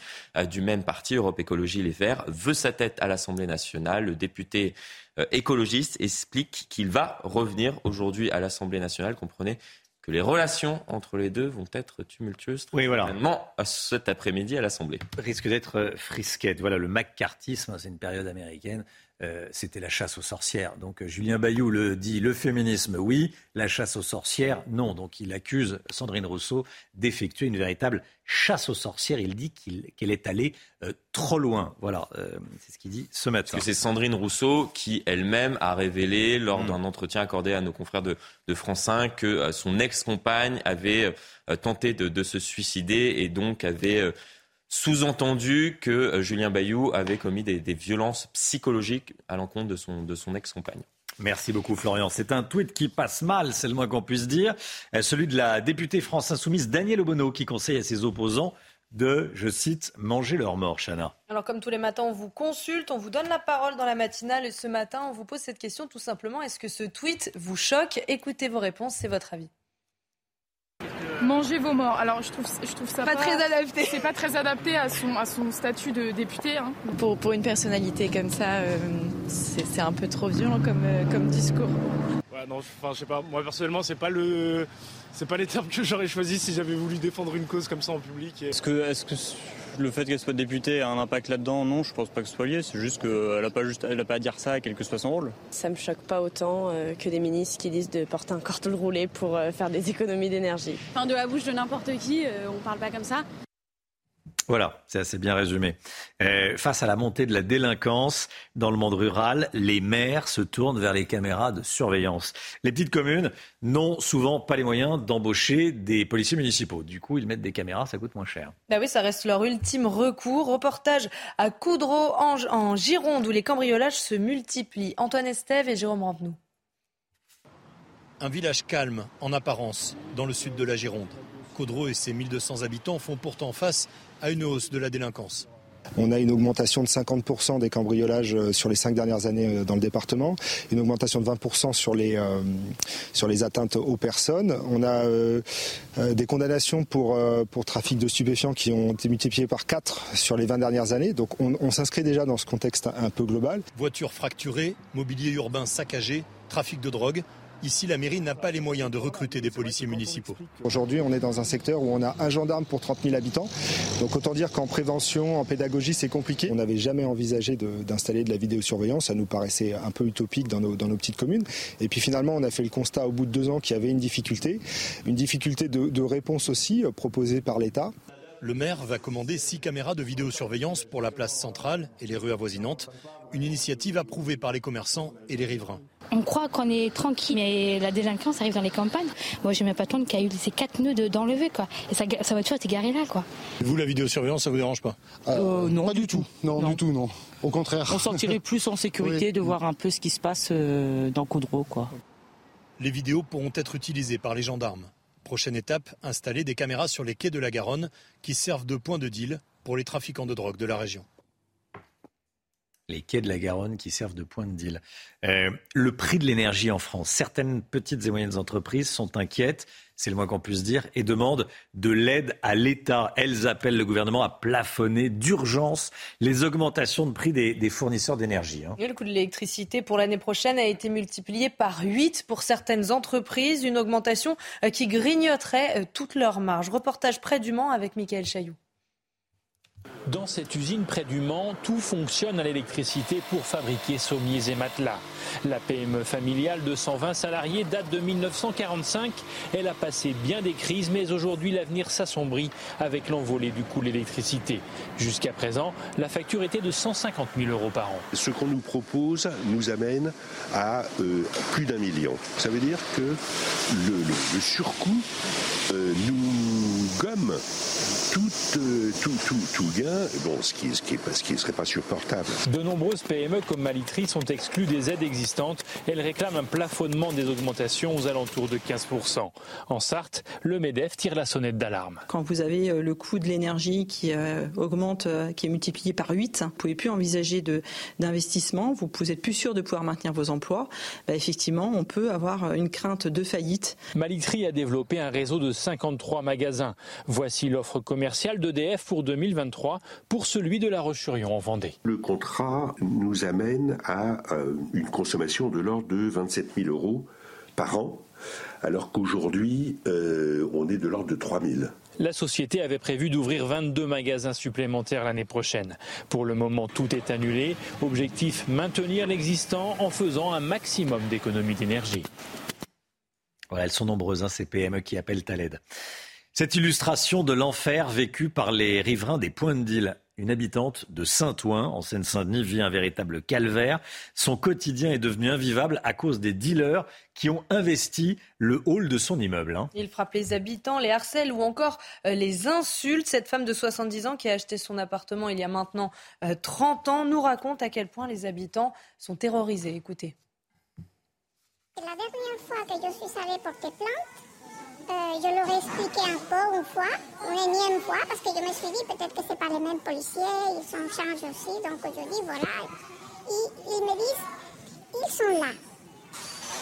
Alors, j'ai compris qu'en fait, ils préfèrent qu'ils soient dans un endroit où ils savent qu'ils sont tranquilles, pour eux, pour la police, mais nous, on vit un enfer. Nous vivons un enfer. hein. Amaury Bucco, euh, service police-justice de, de CNews. Amaury, c'est vous qui avez rencontré cette dame. Qu'est-ce qu'elle vous a raconté? Donc cette femme, elle a 70 ans, elle habite pas loin de la mairie à Saint-Ouen, donc pas dans une cité, un immeuble plutôt classique, je dirais. Hmm. Euh, et elle vit donc euh, depuis des années les nuisances liées à ce trafic de drogue. Effectivement, donc il y a les boîtes aux lettres hein, qui sont défoncées, donc euh, son courrier qui arrive par intermittence. Les menaces aussi que profèrent ces dealers envers les habitants quand ils, ouvrent, ils osent contester. Et puis aussi les insultes. Hein. Par exemple, sa réputation, elle, a été endommagée, on va dire, puisque et ils ont fait courir le bruit que c'était une prostituée pour qu'elle s'en aille de force. Alors les habitants déménagent, les locataires surtout. Elle, elle est propriétaire, elle ne veut pas partir, mais il euh, faut savoir aussi que certains habitants y trouvent leur compte et euh, travaillent pour ces dealers pour arrondir leur fin de mois. Et puis alors cette femme, elle est allée plusieurs fois, comme elle le dit, porter plainte. Malheureusement, elle a l'impression aujourd'hui de ne pas être entendue et elle se retrouve complètement abandonnée. Oui, certains habitants de l'immeuble sont, complices. Où en est-on de la lutte contre les trafics de drogue en France? Alors justement, quand on interroge les policiers, c'est intéressant. Eux, euh, eux se sentent assez impuissants aussi de leur côté. Ce qu'ils nous disent, hein, c'est que dès qu'un point de deal est démantelé, il est reconstitué euh, un peu plus tard ou euh, un peu plus loin, que même lorsqu'une petite main est arrêtée, elle est rapidement relâchée ou remplacée, et que fait toute la stratégie des dealers, justement, c'est ça, c'est de euh, saucissonner leur business, de vraiment le cloisonner pour que s'il y a une intervention de la police, eh bien le, réseau puisse continuer à tourner. Alors face à ça, certains responsables politiques, surtout à gauche, hein, veulent légaliser le cannabis, mais qui n'est qu'une petite partie de ce trafic. Hein, il faut comme l'avoir à l'esprit. Le gouvernement, lui, ne baisse pas les bras. Euh, Gérald Darmanin euh, mène une politique de pilonnage, ce sont ses termes. Et il a rappelé d'ailleurs dimanche dernier que 700 points de deal avaient été démantelés depuis janvier 2021, mais il en reste encore un peu plus de 3200 romains. Amaury Bucco, les enquêtes d'Amaury Bucco dans la matinale. Merci beaucoup, euh, Amaury. Dans un instant, c'est la santé avec Brigitte Millot, bien sûr, qui va s'installer dans le, studio. Mais tout d'abord, c'est le point info, Chana Lousteau, tout ce qu'il faut savoir de l'actualité ce matin. Après un mois de baisse ininterrompue, les prix des carburants repartent à la hausse avec une augmentation de 2 centimes par litre en moyenne sur une semaine. Résultat, le litre de gasoil coûte 1,70€ en moyenne, le samplon 95 1,59€. Le sujet brûlant de la réforme des retraites, les huit syndicats nationaux euh, qui se sont réunis hier soir se sont dit d'accord pour entrer dans la concertation, concertation que le gouvernement ouvrira demain. En revanche, ils ont été très clairs. En cas de recul de l'âge légal du départ à la retraite ou d'allongement de la durée de cotisation, ils prépareront une riposte. Et puis cette information de la nuit, un missile balistique nord-coréen a survolé le Japon avant de s'écraser dans l'océan Pacifique. Le gouvernement japonais a activé le système J-Alert qui demande à tous les résidents du nord du Japon de rester chez eux et de se mettre à l'abri. Heureusement, ce tir n'a causé aucun dommage ni blessé. on voit le président nord-coréen, c'est réalisation, production quasi euh, hollywoodienne. Image fournie, bien sûr, par la Corée du Nord, faut-il le, préciser. La santé, tout de suite, il est 9h moins le quart. Brigitte Millot avec nous, bonjour docteur. C'est la saison des virus, des bactéries et ce matin vous nous parlez des angines. Vous nous dites qu'il existe un test diagnostique, malheureusement peu utilisé, peu utilisé en France. D'abord un rappel sur les angines. Oui, alors angine, ça vient du latin anguere, qui veut dire serré. C'est pour ça qu'on parle parfois d'angine de poitrine quand ce sont les artères du cœur qui se resserrent. Là, aujourd'hui, on va s'intéresser aux angines euh, que vous connaissez tous. Hein. D'ailleurs, à ce propos, euh, on, va, faire un petit, un petit test pour savoir euh, qui sait ou qui ne sait pas. Sur les... Donc, les angines, c'est quoi? C'est une inflammation des amygdales qui est due à une infection. Les amygdales, c'est ce que l'on connaît tous au fond de la gorge. Hmm. Vous pensez qu'on a combien d'amygdales Deux. Deux. Deux. Deux, deux, ouais. Deux. Eh bien, on en a huit. On voyait le piège venir, mais... en fait, les amygdales, on en a huit qui sont positionnés des endroits stratégiques pour protéger notre système digestif, pour protéger nos, poumons. On a des amygdales au niveau du nez, les amygdales, enfin du, pharynx, les amygdales pharyngées, qui sont là, ce qu'on appelle aussi les végétations, vous savez. Oui. Donc elles sont là. Après, on a les amygdales tubaires, on va le voir sur euh, cette image. Les amygdales tubaires qui sont près de la trompe de stage pour protéger ce qui pourrait rentrer par les oreilles. Euh, et enfin, les amygdales palatines qui sont celles dont on parle aujourd'hui. Et on a aussi d'autres amygdales au niveau du fond de la langue sur les côtés. Là, il y a les petites amygdales aussi. Tout ça, ça fait partie de quoi? De notre système de défense, de notre système immunitaire. C'est pour ça qu'elles sont placées à des endroits stratégiques, le nez, les oreilles et la gorge, pour nous défendre contre une infection virale ou bactérienne qui pourrait arriver.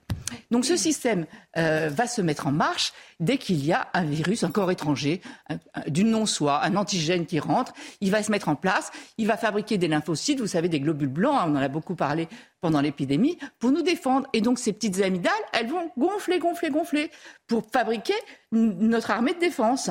Alors là, je vais vous demander juste de regarder âme sensible, s'abstenir. Je vais vous montrer des images d'angines blanches et d'angines rouges. Pas longtemps, hein, mais juste pour vous montrer un peu à quoi ça ressemble. Ah Donc on voit bien que quand c'est gonflé comme ça euh, et tout, ça fait mal. Vous imaginez bien. Ah. Bon, ça y est, on passe. Euh...